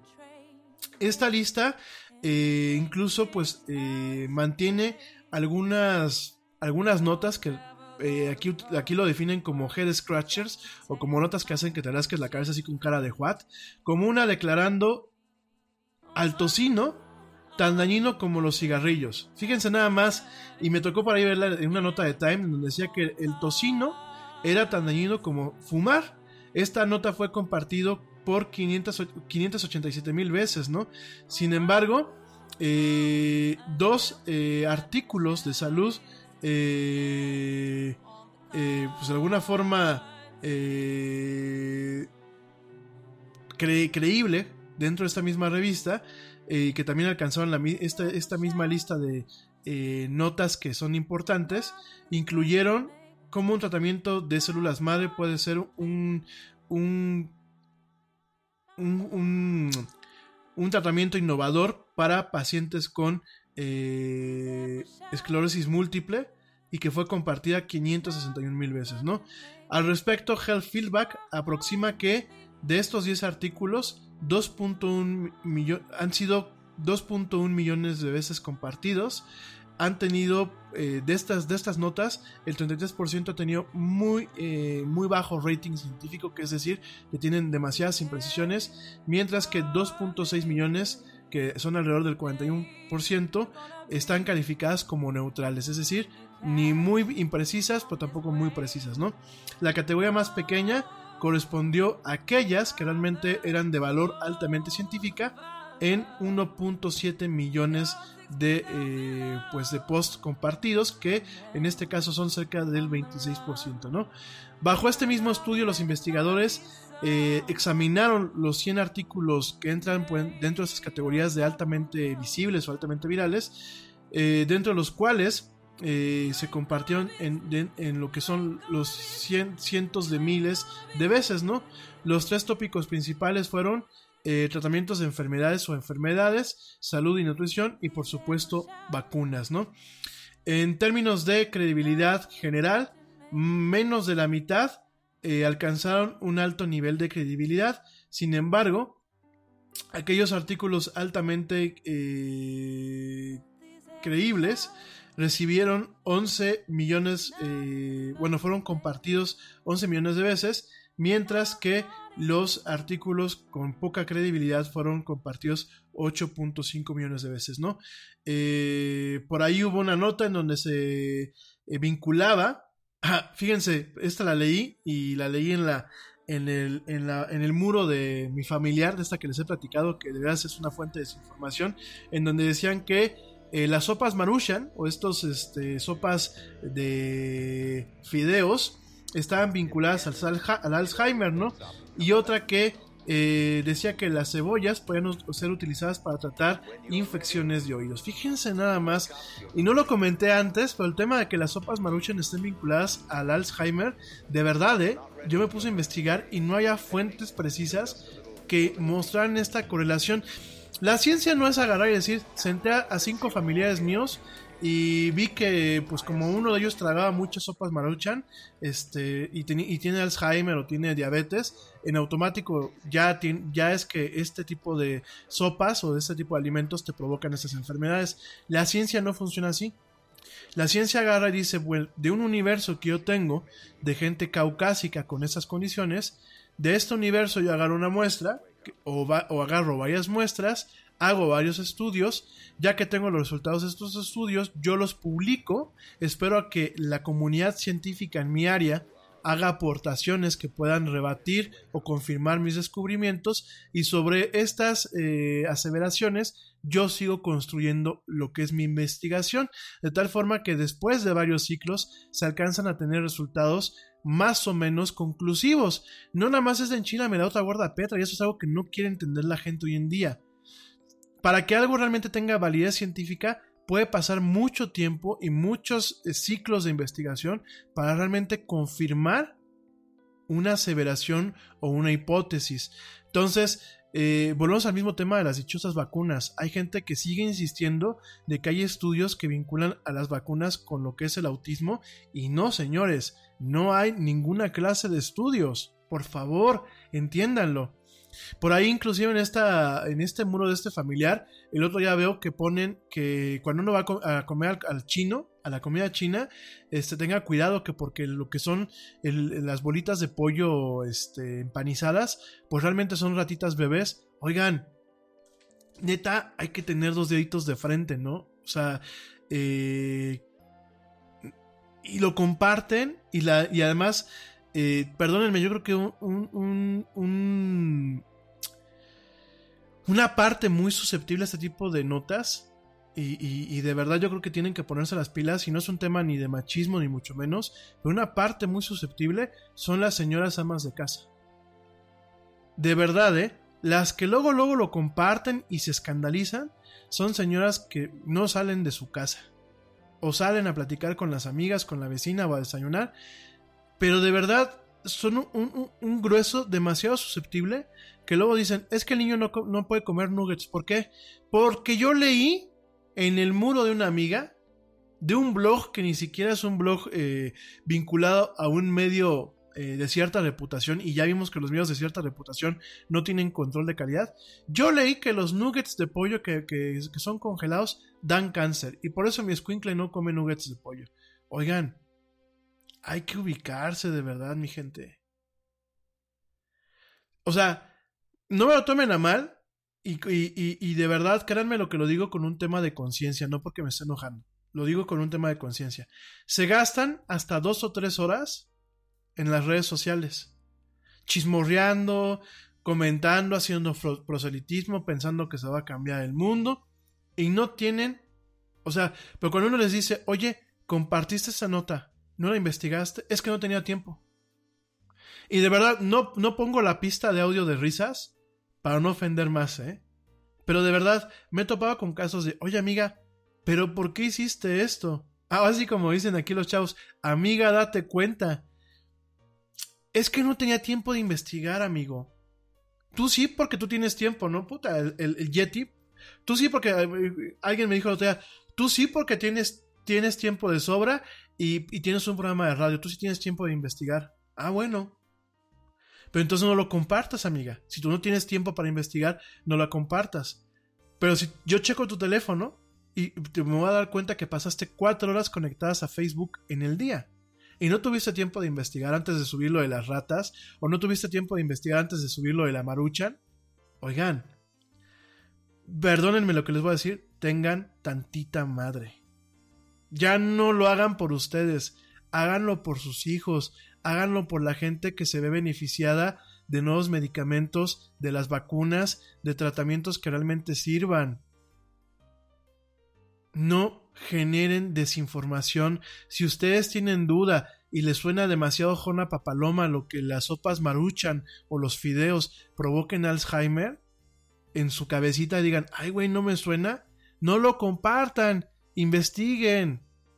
Se los he dicho yo, mándenme a mí la información, yo la investigo y aquí mismo lo desmentimos o aquí mismo lo confirmamos.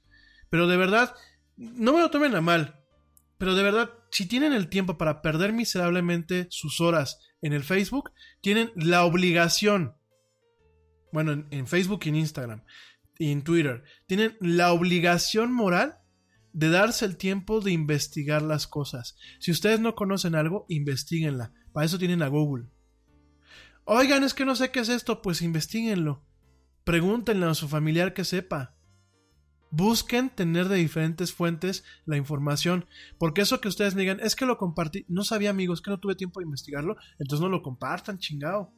De verdad, pónganse las pilas, pónganse las pilas.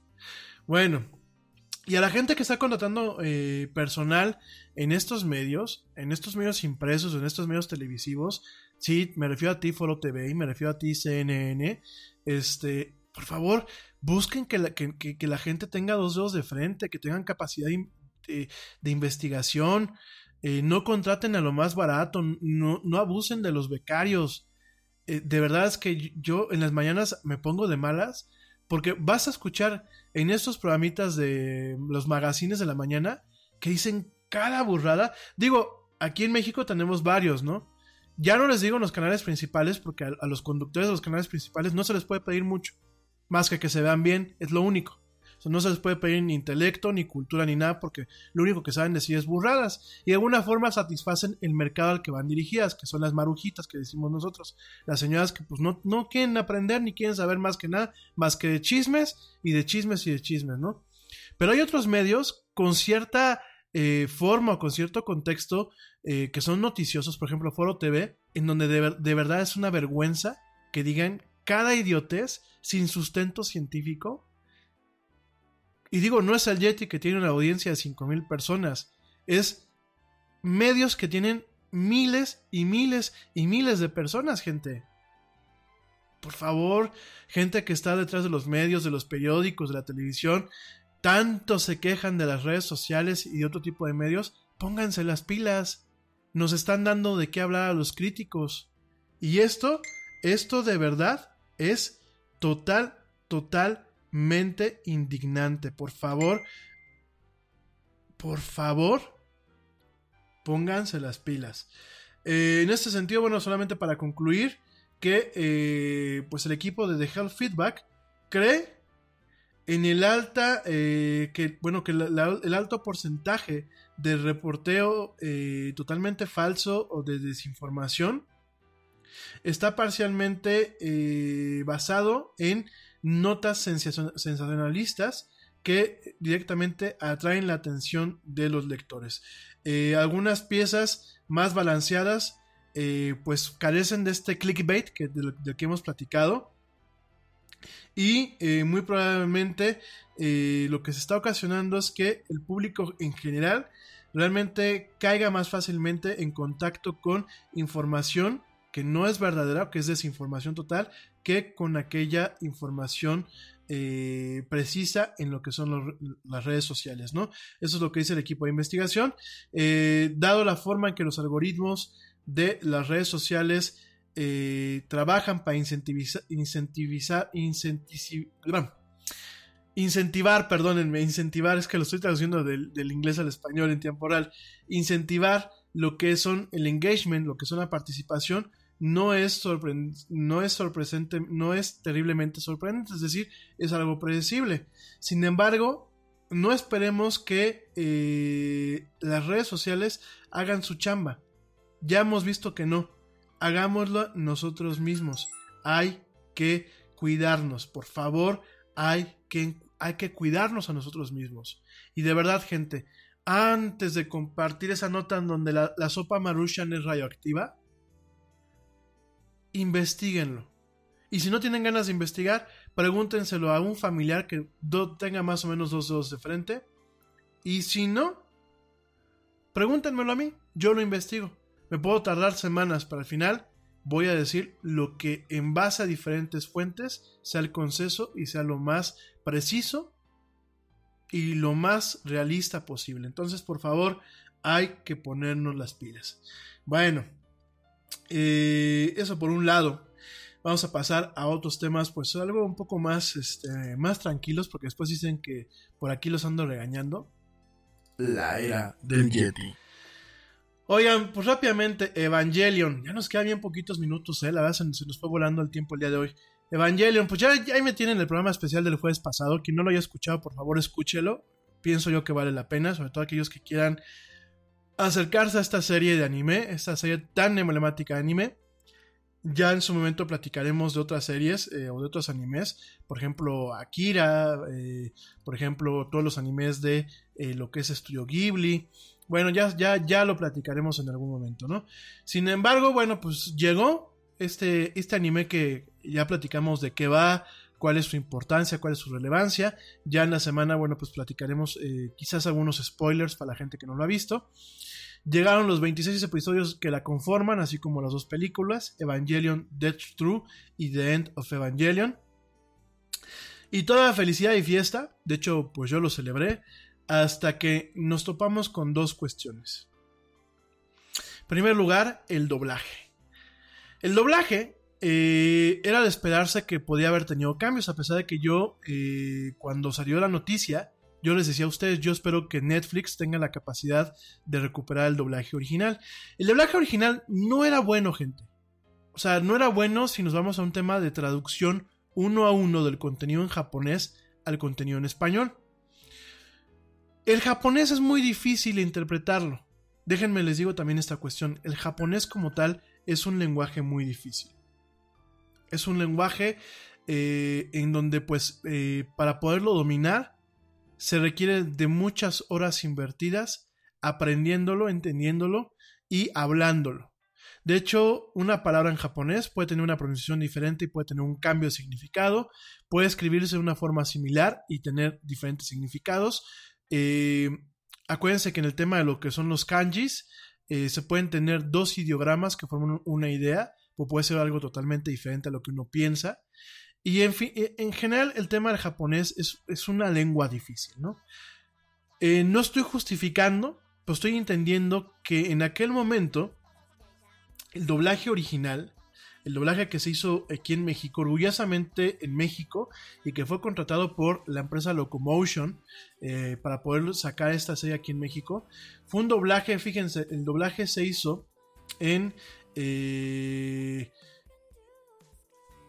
bueno, la serie se envió a doblar a Grupo Macías aquí en México, quien designó a Art Sound México como estudio de doblaje de la misma y a Enrique Cervantes en la dirección del doblaje.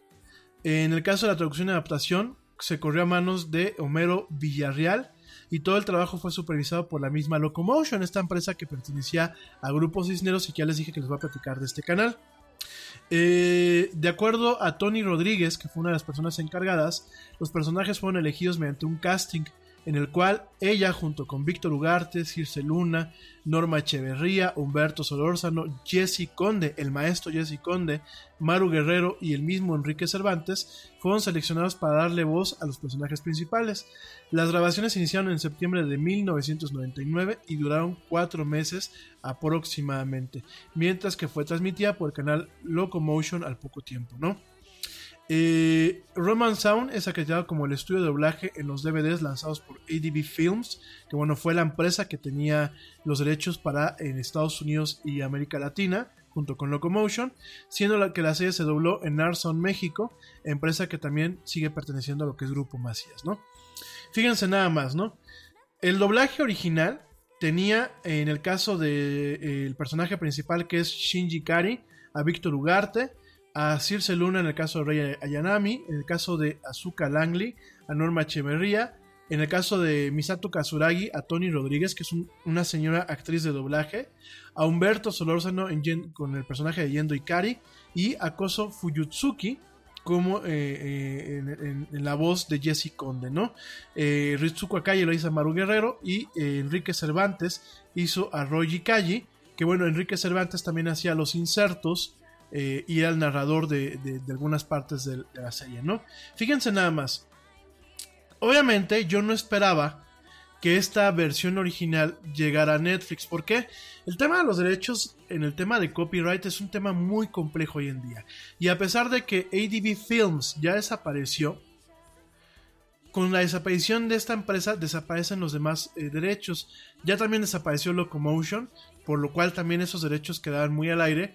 Y yo entiendo que Netflix, con tal de no meterse en líos, dijo, ¿saben qué? Borrón y cuenta nueva vamos a hacer un doblaje nuevo, ¿no? Y el doblaje nuevo, pues ya, se terminó, eh, se terminó haciendo, eh, también aquí en México.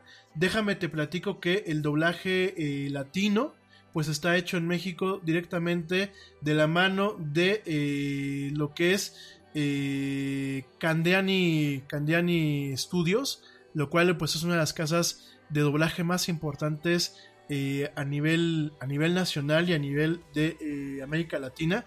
De hecho, bueno, se llama Audiomaster Candiani actualmente.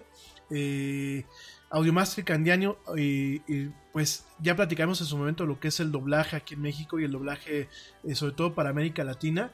Pero Audiomaster Candiani, pues es una de las empresas más, más, más importantes, ¿no? Bueno, de hecho, la parte de, de, de, del doblaje se llama Candiani Dubbing Studios, ¿no? Es una empresa muy importante, está creada por veteranos de lo que es eh, el doblaje aquí en México, lo que es el, la actuación de doblaje. Ya platicaremos en su momento lo que conlleva ser realmente actor de doblaje y no doblador nada más. Y bueno, directamente eh, la empresa la están haciendo, eh, que el doblaje lo hizo directamente esta empresa. Eh, también hay otro doblaje, que bueno que por aquí me lo está comentando Humberto Vargas. Gracias Humberto. Había otro doblaje, el doblaje que se hizo en, en, el 2008 para el canal Animax, que no me recuerdo cuál fue el estudio de doblaje. De hecho es la versión de Renewal of Evangelion, que yo se los comenté en uno de los posts que hicimos aquí en la del Yeti. Era un doblaje nefasto, o sea, malísimo. Malo, malo el doblaje. Eh, era un doblaje donde en vez de decirle Eva a los robots, les decían Evas, lo cual era, sonaba horroroso. Habían partes de lo que era la, trama en japonés que se perdían. Y sí, de verdad el doblaje que hubo para Animax en el 2008 fue horroroso. Para mí, y lo dije en el post, para mí el eh, fue un doblaje excelente el de Locomotion, el doblaje original. Un doblaje excelente por las actuaciones de doblaje, eh, tomando en cuenta que mucho lo que era el guion, sí, eh, tenía sus diferencias con lo que es el guion en original en japonés. Sin embargo, las actuaciones de doblaje eran muy buenas, el casting me pareció excelente y realmente, eh, dejando a un lado la nostalgia, tuvimos a grandes del doblaje, latinoamericano, no solamente eh, mexicano, sino latinoamericano en, este, en ese doblaje original, ¿no? Eh, este doblaje nuevo lo está haciendo eh, Candiani Dubbing Studios, que bueno, fue la compañía que durante mucho tiempo se ha encargado de doblajes como... Nada es más importante que la salud de tu familia, y hoy todos buscamos un sistema inmunológico fuerte y una mejor nutrición. Es por eso que los huevos Egglands Best te brindan más a ti y a tu familia. En comparación con los huevos ordinarios, Egglands Best te ofrece 6 veces más vitamina D y 10 veces más vitamina E, además de muchos otros nutrientes importantes, junto con ese sabor delicioso y fresco de la granja que a ti y a tu familia les encanta. Todos queremos lo mejor para nuestras familias, entonces, ¿por qué no los mejores huevos. Solo Egglands Best. Mejor sabor, mejor nutrición, mejores huevos. London Stock Exchange Group is here to be your essential global markets infrastructure and data partner, where open isn't just a platform, but a philosophy, giving you the freedom to make your mark in the world. LSEG, open makes more possible. Dragon Ball Super, Las aventuras de Fry o lo que es Dragon Warrior, Agretsuko que también está en Netflix, Stranger Things que también está en Netflix y otros, ¿no? Además de diferentes contenidos en la televisión. Eh, en el caso de la dirección de la serie, esta corre por parte de América Torres, que bueno, pues es conocida por ser la voz de Washimi en Agretsuko y, de Roll.exe en Mega Man NT Warrior. La traducción fue realizada por Andrés Magos. Si en algún momento, mi estimado Andrés, escuchas esto, tú también eres un grande de lo que es el doblaje. Creo que te falló muchísimo.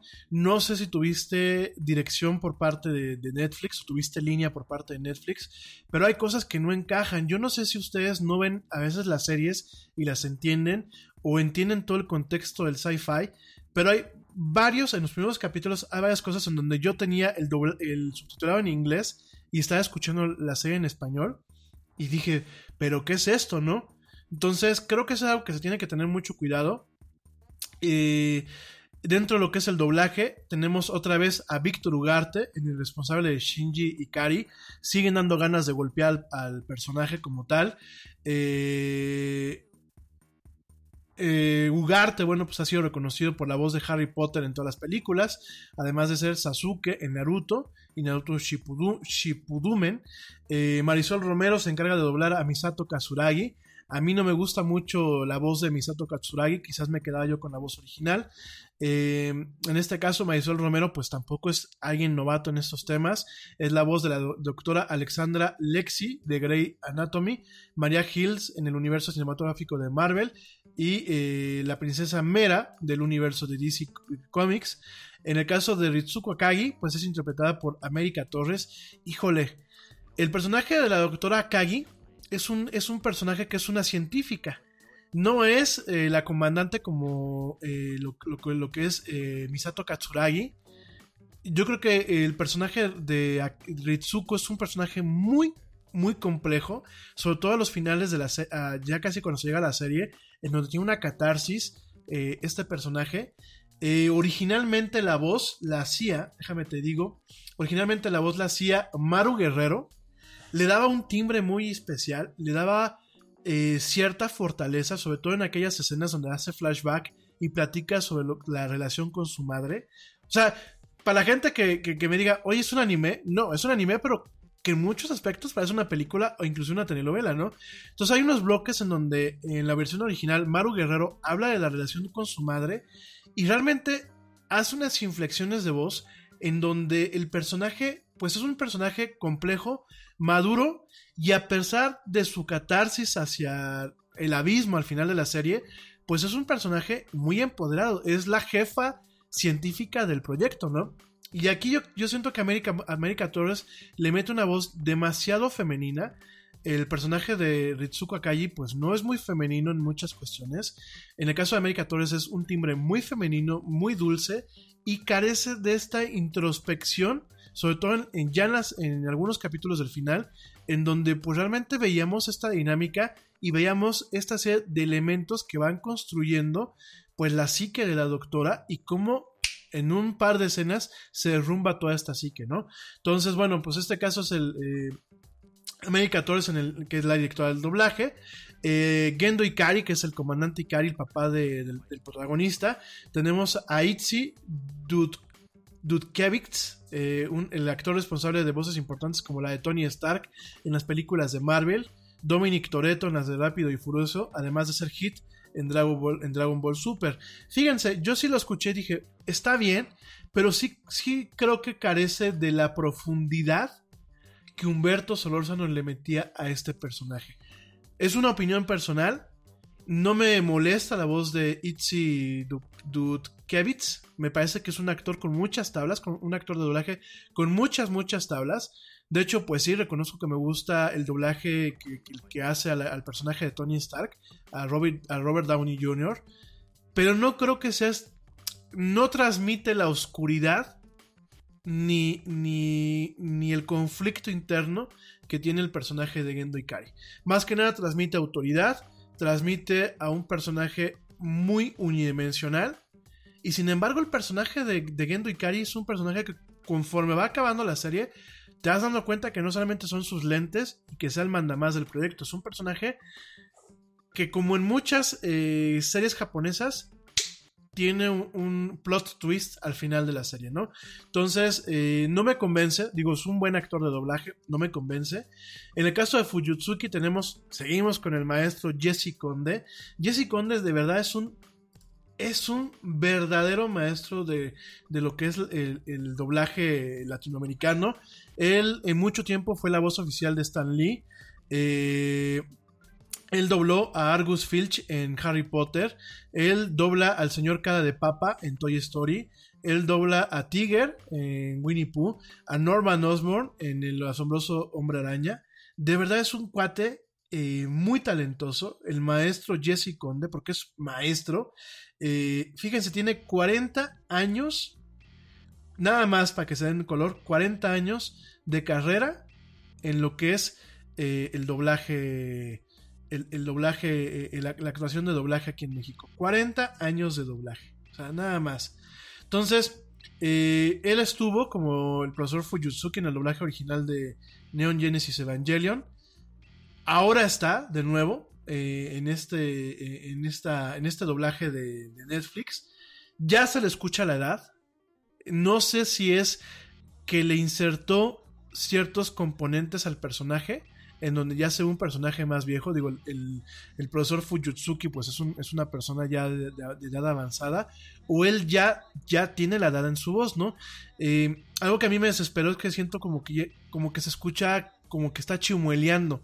No sé si el, si el actor tiene ese problema, y no quiero ser irrespetuoso con el maestro Jesse Conde. No sé si es eso o ya definitivamente Netflix le dijo, métele como que realmente está como medio chocheando el, el profesor Fujitsuki y métele así como que eh, un poco así el, el, este tema, ¿no? Como el, chimel, el chimueleo o el chocheo, ¿no? No sé, pero de verdad es un señor maestro del doblaje, me dio mucho gusto verlo.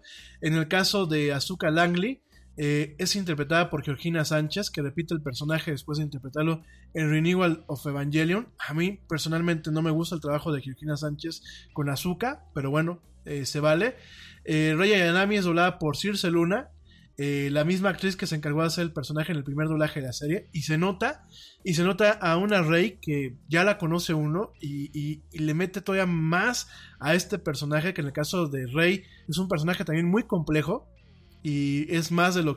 No te quiero echar a perder para ti que no lo has visto, pero es un personaje que es una sorpresa cuando te enteras realmente quién es esta niña. Y eh, otra parte que realmente eh, se omite dentro de lo que es la serie a nivel mundial, aparte del doblaje original, eh, es que siempre cuando terminaban, se cantaba la canción de Fly Me to the Moon por parte de una de las Seiyus. Cuando hablamos de Seiyus, es la actriz de doblaje de la serie. Entonces alguien cantaba esta, esta canción de Fly Me to the Moon, que bueno, pues este, está escrita por Bar Howard en 1954 y que bueno, pues realmente en su principio la cantaba Frank Sinatra. Y eh, los endings originales tenían esta canción que te la a poner de fondo. Tenían esta canción, era la canción eh, pues eh, básica o era la parte reconocible de Evangelion. Cuando terminaba la serie, siempre una de las actrices de doblaje cantaba su versión de diferentes formas. Esta es una de las versiones que se cantaba.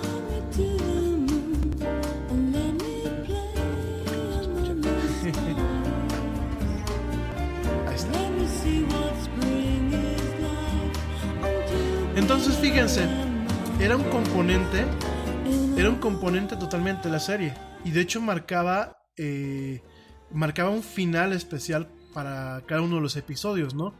Algunas las cantaban lo que eran los personajes eh, femeninos de baja edad, como lo podían ser este, Azuka o Rey.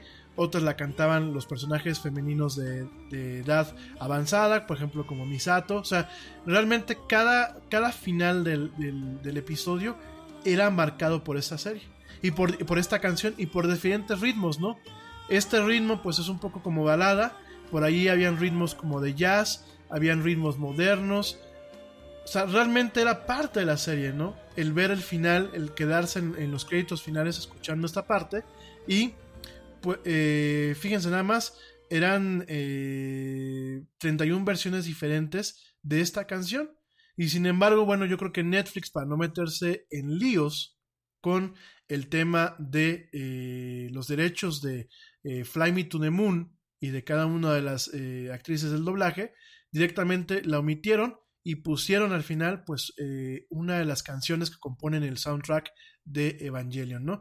Entonces fíjense nada más cómo se vio alterado. Por supuesto los que respingamos pues fuimos los fans de la serie, los fans originales. yo creo que eso es algo que hemos platicado muchas veces en este programa eh, se, vuelve muy difícil darle gusto a los fans de los diferentes fandoms, eh, pues cuando ya se tiene inclusive como un precedente o un canon. Y eso fue algo que pasó ahorita, ¿no? Además de que sí, el doblaje eh, deja mucho que desear, no tanto por las actuaciones, sino por los guiones. Realmente el guion tiene por ahí algunos problemas. E inclusive al final de la serie, tanto en Estados Unidos como en México, los fans dicen que, hay, que hubo censura. Eh, a mí me parece que es más que nada cuestiones de interpretación. Hay un diálogo entre dos personajes masculinos, que es eh, Shinji Kari, que es el protagonista, y alguien que se llama Kagoru. No les voy a, a echar a perder cuál es la dinámica ni nada. Pero hay un tema medio homoerótico, que no viene en ese diálogo, realmente viene desde que se aparece este personaje, ¿no? Y hay una, hay una frase que en la versión original pues era un poquito más eh, más inclusiva, si lo quieren ver así. Y en la versión de Netflix, pues se cambia, ¿no? Y ya los fans salieron a echar un, un relajo de que por qué, pero por qué están censurando, que si Netflix es homofóbico. No, me parece que es un tema de interpretación más que nada. Me parece que también es un tema de decoro. Ya la serie en sí es bastante eh, fuerte en muchos aspectos por el tema de la sangre, por el tema de los iconos religiosos, eh, por el tema de las, del fanservice que está ahí implícito. La película Death of Evangelion, pues tiene. La primera escena es, una escena muy cruda. No se los voy a echar a perder, pues es una escena que mucha gente de ustedes me mandaron el mensaje me dijeron: Oye, güey, ¿qué ya nos recomendaste, no? Miren, se vale que no les guste la serie, pero por favor véanla y véanla en el orden en el que les comenté para que la entiendan. El hecho de que hayamos, hayamos muchos fans de la serie no significa que a todo el mundo le tiene que gustar. Dios bendiga la diversidad. Pero no se cierren y sobre todo no vean primero una parte porque se pierde un poco el contexto, ¿no? Entonces, ya es una serie cruda, ya es una serie eh, visualmente eh, muy cruda en muchos aspectos. Hay partes en donde se cae, como se os platicaba yo el jueves, en un tema netamente experimental. Eh, muy de la vanguardia. O sea, yo, yo veo algunas escenas y digo, siga Bertov, inclusive digo Luis Buñuel, se los platicaba yo el jueves pasado. Entonces ya es, una serie pesada en muchos aspectos. Vuelvo a lo mismo, no porque sea caricatura es para niños. Es más, no es para niños. No dejen que sus niños la vean. Ya es una serie pesada. Y yo creo que el doblaje lo tuvieron que ajustar en, algunos, en algunas partes. Para no hacerla más pesada. Ahora, en buen plan, tienen ustedes la opción, amigos. ¿No les gustó el doblaje al español? Pónganlo en, japonés con subtítulos en inglés. ¿Por qué en inglés? Porque el subtítulo en español eh, padece de los mismos problemas que el doblaje en español. Se ve que Candiani hizo el doblaje.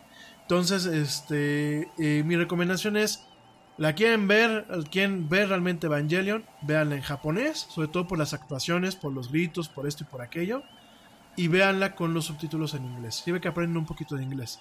Y sobre todo, véanla con la mente abierta. No se sientan ofendidos por los temas religiosos, no se sientan ofendidos por la violencia, no se sientan ofendidos por los temas sexuales, no se sientan ofendidos porque a, lo mejor al principio la trama es muy compleja por el sci-fi que no es sci-fi al 100% y sobre todo por todo el tema iconográfico de la, de la serie, ¿no? Realmente es una serie que por algo la compró Netflix, no solamente para darnos este, el gusto a los fans, eh, es una serie que pues no por algo es tan emblemática en su país de origen y en varios países, es una serie que ha servido de tesis, eh, inclusive doctorales para gente de psicología, para gente de comunicación, para gente de literatura, tiene muchos, muchos clichés, tiene muchos arquetipos, tiene muchas cuestiones, como yo se los dije, de psicología junguiana, de psicología freudiana. Eh, de verdad es una serie muy interesante y que no basta verla solamente en una sentada. Es una serie que yo, por ejemplo, la, volví a empezar a ver. De hecho, ahorita ya me estoy chutando la, película, End of Evangelion, a pesar de que tengo los DVDs y todo. Y de verdad, la he visto con, con, tanta calma que he encontrado escenas que no me acuerdo haberlas visto antes. De hecho, las voy a checar con, con lo que yo ya tengo aquí este, de, de, antaño. Y además cuestiones que yo no había captado, ciertos símbolos y ciertos significados que dije, ah, órale, ¿no? Está claro que Hideaki Anno, pues sí, el creador de la serie, pasó las de Caín y lo está expresando en esta serie que eh, es, es, es dura y dolorosa en algunas partes, ¿no? Pero realmente, si quieren aprender algo nuevo o quieren conocer algo nuevo, dense la oportunidad y véanla. Vale mucho la pena. Y bueno, la gente que la va a ver por primera vez, pues no le pongan tanto pero al doblaje. La verdad es que no está mal. Eh, sí, eh, se desvía mucho de lo que es el guion en japonés pero es una serie bastante, bastante interesante. Por aquí me comparten eh, una liga de el medio Spoiler Time de 7 razones para alegrarse con la llegada de Neon Genesis Evangelion a Netflix. Se los voy a decir rápidamente. Eh, la primera razón es sus, sus épicas batallas mecha es decir, las batallas de los robots. Dos, la historia y el desarrollo de sus personajes son eh, personajes multidimensionales y muy profundos y complejos. No es, no es el clásico héroe, ni es el clásico antihéroe, ni es el clásico villano. Realmente en esta serie no hay villanos como tal. El tercero es la banda sonora y las canciones. De hecho, hay cinco álbumes con la música y canciones de Neon Genesis Evangelion y en su enorme mayoría son piezas instrumentales que mezclan música clásica con épicas composiciones. El cuarto es el diseño de personajes, escenarios y animación, coincido. Quinto, su impacto en el anime contemporáneo, totalmente. Sexto, eh, bueno, vienen las nuevas películas de Rebuild of Evangelion, de las cuales ya les platiqué un poquito el jueves, después ya lo platicaremos. Eh, séptimo, lo que podría venir después. Eh, yo creo que por ahí eh, se está esperando de que en Netflix estrene directamente las películas. Y eh, bueno, yo creo que un octavo, que no viene en esta nota, es porque realmente es una serie que vale ver la pena, ¿no? En fin. Oigan, mi gente, me voy. Eh, tengo chance de un corte. No, ya me quedan 7 minutos de programa nada más. Bueno, déjenme les platico rápidamente. dentro de lo que está en la agenda principal. mañana les platico de una, de una aplicación una aplicación para teléfonos móviles que utiliza inteligencia artificial para borrar gente las fotografías que se llama Bye Bye Camera. Mañana les platico. Para aquellos que no quieren este, utilizar Photoshop y que quieran borrar a la gente de sus fotos, pues un poco en tema de, chunga. Mañana les platico de esta aplicación, ¿no? Que él decía platicar el día de hoy. Mañana les platico también de cómo FedEx está eh, demandando al gobierno de los Estados Unidos para eh, que aclare todo lo que son los temas de exportación en torno a lo que es Huawei. Y ya mañana les platico con más calma de este juego que se llama Harry Potter Wizards Unite. Eh, este juego que es como Pokémon Go, en donde tú vas con tu teléfono y prácticamente pues eh, abordas el papel de un personaje que está estudiando en Hogwarts. Eh, es un teléfono que utiliza realidad, que una, una aplicación que utiliza realidad aumentada, muy similar a lo que es Pokémon Go en donde, bueno, pues vas capturando en vez de Pokémones, vas eh, capturando eh, ciertos personajes en ciertos lugares. Eh, y bueno, pues tienes algunas cuestiones que son muy similares. Háganse cuenta que es Pokémon Go, pero directamente con, con Harry Potter, ¿no? mañana vamos a platicar un poquito acerca de este juego. La verdad es que si quieren bajarlo, bájenlo. Eh, a mí me desanimó un poco, no me gustó mucho. Eh, sentí como que quisieron explotar pues, la tecnología y, quisieron explotar a Harry Potter. Realmente no, no me llenó. Pero igual eh, a mí Pokémon Go tampoco me llenó. rápidamente, déjame te platico que bueno, pues existe la cuestión de que quizás los iPhones en algún momento los iPhones que se venden en Estados Unidos en algún momento eh, puedan ser construidos o fabricados en otras plantas. Por ahí, en el caso de Nikkei Asian Review, menciona que Apple pues, ha pedido a sus proveedores que estudien la posibilidad de trasladar desde el 15 al 30% de su producción en China a otros países, entre los cuales se incluye México. En este sentido, bueno, pues esta petición se le ha realizado a los ensambladores clave de iPhone como Foxconn, Pegatron, Winston, Quanta Computer, iPad, eh, que, eh, Electronics y eh, Inventec, Luxshare ITC y eh, ¿no? Los países considerados Nada es más importante que la salud de tu familia. Y hoy todos buscamos un sistema inmunológico fuerte y una mejor nutrición. Es por eso que los huevos Egglands Best te brindan más a ti y a tu familia. En comparación con los huevos ordinarios, Egglands Best te ofrece 6 veces más vitamina D y 10 veces más vitamina E, además de muchos otros nutrientes importantes, junto con ese sabor delicioso y fresco de la granja que a ti y a tu familia les encanta. Todos queremos lo mejor para nuestras familias. Entonces, ¿por qué no los mejores huevos? Solo Egglands Best. Mejor sabor, mejor nutrición mejores huevos. A mover la producción son México, India, Vietnam, Indonesia y Malasia. Sin embargo, bueno, pues la India y Vietnam parecen ser los favoritos entre los socios comerciales de Apple, sobre todo tratándose del iPhone, ya que eh, mencionan algunas personas que participan en conversaciones privadas entre Apple y los inversionistas, que pues son eh, lugares en donde existen las condiciones de trabajo adecuadas para armar este tipo de teléfonos, ¿no?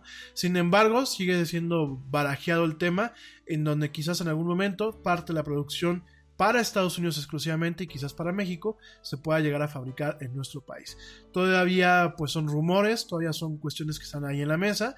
Yo sí creo que no se va a hacer en México, sobre todo por las condiciones actuales del gobierno y, las cuestiones sociales que están teniendo, pero bueno, queda abierta esta, esta cuestión, ¿no?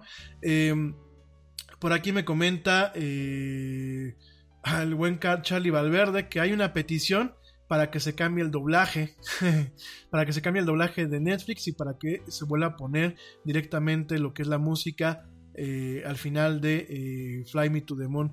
Gracias, mi querido Charlie. Pues bueno, eh, yo no comparto ese tipo de peticiones de Change.org. digo, no creo que Netflix pues, haga caso. El doblaje como tal no está mal. Quizás para nosotros los, los otakus, pues sí nos hizo ruido pero realmente no está mal. ¿eh? ¿eh? hay algunas cuestiones que pues sí vale la pena mejor verla en el, idioma original, con subtítulos en inglés, pero hasta ahí. Oigan rápidamente antes de hablar del sargazo, déjame te comento que eh, la expo de H.R. Geiger, que bueno, pues es un, fue un artista alemán bastante, bastante, bastante interesante y bastante importante, va a llegar a la Ciudad de México. Eh, ¿Por qué H.R. Geiger se le conoce mucho? Bueno, además de algunas pinturas y algunos grabados e imágenes que prácticamente rozaban en el horror y en la pornografía, H.R. Eh, Geiger pues es uno de los, eh, bueno, fue el creador de lo que es el xenomorfo de Alien, el Alien que todo el mundo conocemos, que se le llama xenomorfo, pues él fue el creador. De hecho, este, él él entró a la producción después de que el director de la película original, Ridley Scott, por sugerencia del guionista Dan O'Bannon, leyera una copia del libro Necronomicon, en que bueno, pues prácticamente es un compendio de pinturas de Geiger, caracterizadas por un estilo que él mismo denominó biomecánico, ¿no? Este artista alemán que ya falleció, tristemente, eh, creó lo que fue la criatura, pero también creó el planetoide, la nave y algunos elementos adicionales como los huevos extraterrestres. Directamente él los creó. Él los creó. Él creó también eh, al, monstruo en todas sus fases, desde el Facehugger, el Chestbuster, que es el animalito que sale desde el pecho, y el alien en su forma adulta, ¿no? Eh, este, este elemento, este genomorfo, o el xenomorfo, depende cómo lo quieran llamar, ya había hecho eh, pues una imagen muy similar en donde la cabeza del xenomorfo en las pinturas de Geiger pues era más, más que nada un falo, era un tema fálico, ¿no? Entonces realmente eh, este, búsquenlo, HR Geiger, se escribe eh, Giger, G-I-G-E-R. Es un cuate, eh, bueno, era un cuate muy, muy talentoso. Sí tiene unas películas, unas, unas, eh, unos cuadros y unas cosas muy pornos. Sin embargo, bueno, pues eh, el señor era un genio, totalmente un genio. El museo de H.R. Geiger está en Suiza. Sin embargo, bueno, pues ahora los fans mexicanos lo van a poder ver en la exposición solo con la noche que llegará a la Ciudad de México bajo la promesa de que nuestro país sea el primero en albergar temporalmente la obra de Geiger después de su muerte en el 2014. Van a ser 100 piezas que abarcan todas las disciplinas en las que trabajó Geiger, desde la escenografía a la arquitectura y todo lo que hay en medio, como maquetas, pinturas, fotografías, esculturas, bosquejos y libros del primer Alien. Todo esto va a estar Solo con la noche estará en un antiguo hotel de, Reforma 109 del 4 de diciembre del 2019 al 31 de marzo del 2020. Los boletos costarán 200 pesos y por tiempo limitado, iniciando el 24 de junio, estarán al 2 por 1 Solo para, solamente para que lo sepan, digo, pues ojalá que aquí en la Yeti tengamos chance de ir a verla. La verdad es que Geiger, pues es un señor, bueno, fue un señor artista. A mí me gustan mucho sus, sus, sus obras, a pesar de lo retorcidas que puedan tener. Y bueno, pues él es el papá del diseño de El Alien de Ridley Scott. Oigan, pues antes de irme con el sargazo, híjole, es que es un tema que quizás me va a llevar tiempo. Eh, lo voy a empezar el día de hoy, lo del sargazo. Prometo no enojarme mucho, ¿eh? Déjenme les comento que ya está disponible la Raspberry Pi 4. Eh, esta computadora, pues es una computadora de bolsillo y además es de bajísimo costo. Esta es una nueva versión.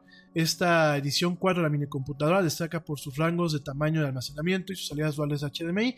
Déjenme les platico de la Raspberry Pi 4 eh, o Pi 4. Estas pequeñas computadoras usualmente en un momento se crearon para eh, poder de alguna forma educar a la gente que tiene ganas de aprender a programar y también educar a aquella gente que está estudiando ingeniería en sistemas o quiere pues meterse al tema del hacking o del thinkering o de ese tipo de cosas propias de esta área, ¿no? Eh, la gente que estudió ingeniería en sistemas o mecatrónica no me dejará mentir que muchas de sus prácticas las hacían en estos breadboards que bueno, pues eran estas eh, placas de plástico eh, con muchos hoyitos, muchos agujeritos en donde bueno, pues directamente iban montando circuitos en la parte de arriba, iban cada quien diseñando sus circuitos, iban montándolos, ponían sus capacitores, ponían sus transistores, ponían inclusive pequeños eh, procesadores, etc., ¿no? Pero los tiempos han cambiado y si bien eso te da las bases para que tú en su momento puedas eh, entender cómo se hace un controlador, sobre todo en los controladores industriales y cómo se puede programar, sobre todo aquellos controladores de marca, aquellos PLCs, eh, como de la marca, por ejemplo, la más popular que es Allen Bradley o aquellos eh, procesadores o PLCs industriales, pues bueno, lo que hizo en su momento empresas como P Foundation o por ejemplo en su momento eh, eh, personas como las que diseñaron el Arduino, pues fue crear pequeñas computadoras de bajo costo que permitiesen pues este tema de aprendizaje porque también permitiesen cierta versatilidad para eh, inclusive manejarse en aplicaciones de ese tipo de cuestiones, ¿no? En este caso, pues la Raspberry Pi junto con los controladores Arduinos de los cuales platicaremos en su momento, la Raspberry Pi pues es una máquina, es una pequeña computadora, fíjense nada más, que pues inclusive es más poderosa que la primera máquina que el Yeti tuvo hace ya muchos ayeres, hace más de 19 años. Esta máquina cuesta 35 dólares, el, diseño, el modelo base, tiene un gigabyte en RAM, el modelo actualizado tiene 2 GB en RAM o 4 GB en RAM, respectivamente por 45 y 55 dólares. Eh, la, la, memoria está cableada internamente, por lo que no se puede actualizar fácilmente. Tiene eh, dos salidas eh, de HDMI, es decir, se puede conectar a dos monitores.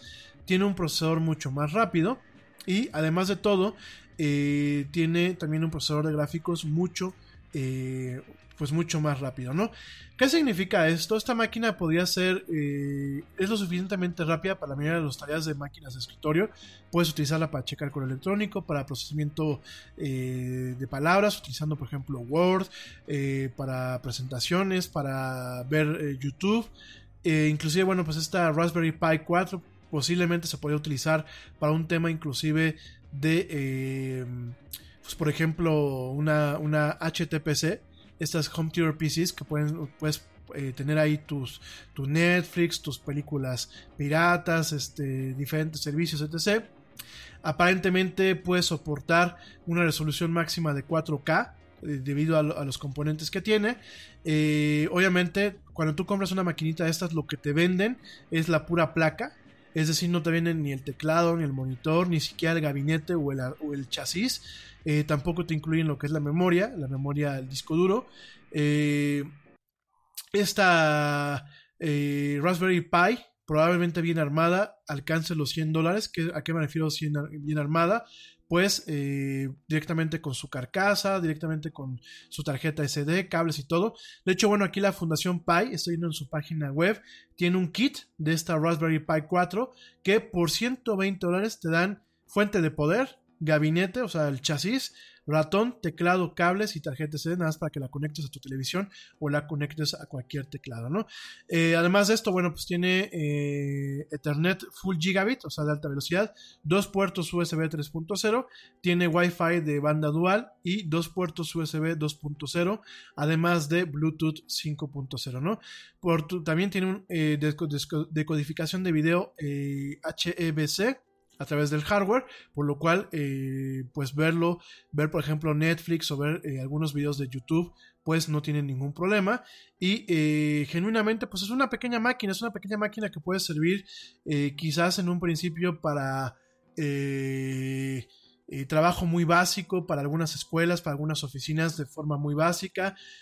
para el tema de hacking, estas máquinas son padrísimas porque las puedes eh, configurar como tú quieras y las puedes utilizar para interceptar paquetes, hacer sniffing, para utilizarlas como honeypots, eh, para inclusive practicar eh, lo que es penetration testing a manera de servidores virtuales, se pueden utilizar como servidores virtuales, es decir, son máquinas muy, muy, muy versátiles e inclusive eh, yo me ha tocado ver eh, en algunos contextos gentes que están utilizando Arduinos y este tipo de maquinitas para reemplazar lo que son PLCs y para reemplazar lo que son todo ese tipo de controladores de gama alta ¿no? en, entornos industriales o bien reemplazar eh, controladores propietarios en cuestiones, por ejemplo, de eh, instalaciones eh, audiovisuales, ¿no? Entonces, la verdad, este tipo de maquinitas, además del tema de aprendizaje, son muy prácticas por todo esto.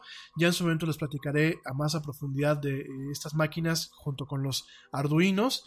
Y bueno, fíjense nada más, por 120 dólares, pues ya te haces de una computadora prácticamente. No hay pretextos para estar conectados hoy en día, ni para aprender cuestiones básicas de computación.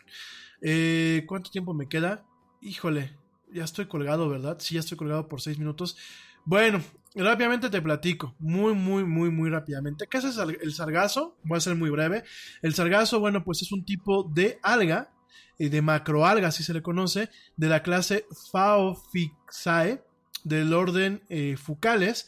Eh, realmente, pues este tipo de especies están distribuidas por los eh, océanos tropicales y templados del mundo, donde pues usualmente habitan lo que es agua poco profunda y algunas arrecifes de corales. Este género está totalmente reconocido por su eh, por, sus especies que flotan, que también se les conocen como especies planctónicas.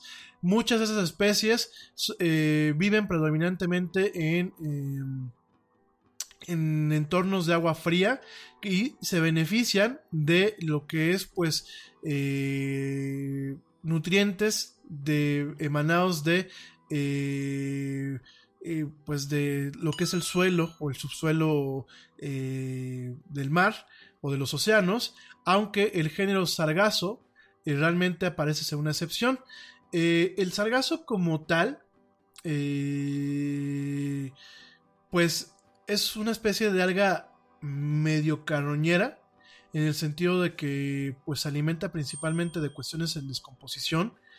este eh, sargazo, eh, pues lo que tiene pues es que eh, tiene grandes poblaciones, suele crecer con, bastante facilidad, suele ser un, un, tipo de alga que llega en ocasiones a ser la navegación marina imposible eh, llega inclusive a dañar ciertos ecosistemas, así como ciertos tipos de lirio, que también son algas. Eh, el sargazo llega en algunos contextos a ahogar o a evitar que ciertos ecosistemas, cuando de plano está totalmente disparado, eh, puedan prosperar. De hecho, hay muerte de peces, hay muerte de inclusive ciertos arrecifes de coral. Este sargazo, bueno, pues es eh, bastante, eh, bastante, bastante nocivo en, muchos, en muchas cuestiones. De hecho, ha habido una crisis en el, mar del Caribe. Eh, durante el 2015, pues grandes cantidades de lo que son diferentes especies de sargazo se acumularon en diferentes eh, costas de los diferentes países que conformamos el Caribe, eh, principalmente lo que es la costa del Caribe de México, de República Dominicana, de Barbados, de Tobago. otro, otro problema de estos pues ocurrió el año pasado y ya en el 2019 pues está volviendo a ocurrir, ¿no? Eh, de hecho, en su momento eh, dijo el gobierno mexicano que se iban a invertir cerca de 2.7 eh, millones de dólares para construir cuatro botes diseñados para remover el sargazo, así como crear nuevas barreras que realmente lo puedan retener, ¿no? No voy a entrar en el tema político, desafortunadamente fue muy desafortunado lo que dijo el presidente de que no era un, un problema gravísimo, sí es un problema grave, es un problema bastante grave porque eh, se puede volver dañino para la raza humana porque libera ácido sulfídrico y puede llegar a provocar alergias. Durante su descomposición, la concentración del oxígeno disminuye en el agua y provoca, pues como te lo acabo de decir, la muerte de los seres vivos que en primera instancia protegía. O bien, cuando la población totalmente se dispara, aunque no se muera, eh, altera el ecosistema de tal forma que pues eh, mata arrecifes de coral, mata peces, mata medusas, mata cierto, inclusive cierto plancton que permite alimentar lo que es pues el entorno eh, marino, ¿no? Eh, ya es preocupante y bastante preocupante porque ha comenzado a afectar la flora y fauna de los sistemas arrecifales, eh, arrecifales, perdónenme. ¿En qué playas la encontramos? Principalmente, pues la encontramos en lo que es la Riviera Cancún, en Moon Palace, Bahía Petén Beach, Puerto Morelos, Playa Paraíso, Punta Maroma, Playa del Carmen, Playa, Car, Puerto Aventuras, eh, Expujar, Acumal, Bahía Príncipe, Tulum. Eh, también lo encontramos en, eh, de forma pues un poco más moderada en Holbox, en Playa Mosquito, en Isla Blanca, en Costa Mujeres, en Punta Sam, en Playa del Niño, en Puerto Juárez, en Cancún Norte, en Punta Cancún, en Isla Mujeres, en Isla Mujeres Sur. O sea, prácticamente todo lo que es el mar del Caribe lo tenemos afectado con este tema de lo que es el sargazo, ¿no? Eh, ya mañana lo platicar con un poquito más de calma. De verdad es un tema muy grave. Y sobre todo es muy grave, no tanto porque ahorita se tenga que limpiar. Es grave por aquellas causas que lo están originando. Por aquí eh, hay ciertas teorías. Eh, se comenta que eh, pues una zona muerta en el Golfo de México eh, del tamaño de Massachusetts, fíjense nada más del estado de Massachusetts en Estados Unidos, está provocando lo que son esos problemas del sargazo. También se sabe que pues son los cambios climáticos y cuando hablamos de cambios climáticos no solamente pensamos que es el clima, cuando hablamos de calentamiento global y del cambio climático afectamos las corrientes de agua eh, caliente y frías en, los mares y eso puede afectar el tema de la proliferación de este tipo de eh, algas, ¿no? Entonces ya lo platicaremos mañana más a fondo porque ya, ya traemos el tiempo encima, pero bueno, la situación aquí en México con el tema de eh, lo que es el sargazo no es grave es genuinamente gravísima. En fin, oigan, muchas gracias. Ya mañana nos escuchamos en una emisión más de esto que es la era del Yeti. Te agradezco a ti que me escuchaste hasta este punto en vivo y también te agradezco a ti que me escuchaste hasta este punto en diferido.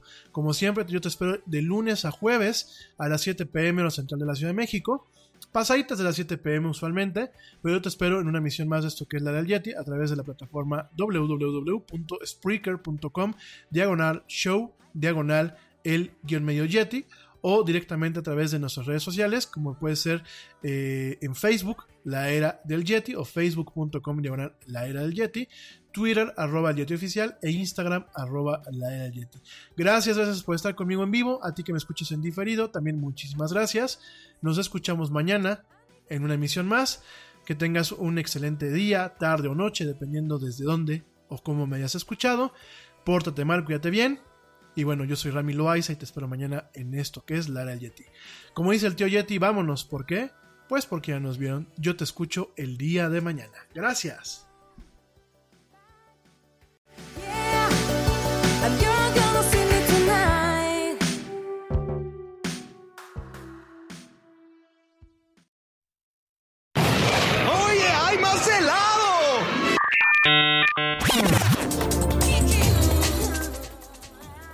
La actualidad no te deje helado.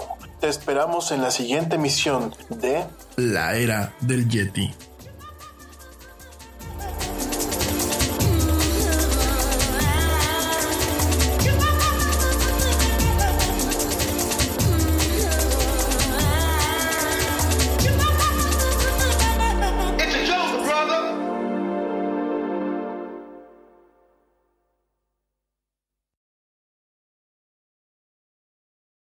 Hot flashes, irritability, intimate dryness, even unsatisfying sex. Hi, I'm Dr. Alyssa Dweck, a board certified OBGYN who has spent over 20 years helping women just like you safely find relief from these very natural symptoms without having to resort to hormones. To help my patients feel their best, I recommend products from Bonafide Health. Bonafide is a women's health company dedicated to providing women with non hormonal and clinically validated products that work. Bonafide provides safe and effective solutions to manage a range of menopausal, sexual health, and PMS related symptoms. That's why I recommend Bonafide products to my patients every day. In fact, I am also a Bonafide medical advisor. What I like most is that Bonafide products provide women real relief without compromise. Ladies, don't waste another minute feeling less than your best. Go to hellobonafide.com and use code radio39 to save 20%. That's hellobonafide.com and code radio39. These statements have not been evaluated by the FDA. These products are not intended to diagnose, treat, cure, or prevent any disease. Offer valid on subscription only.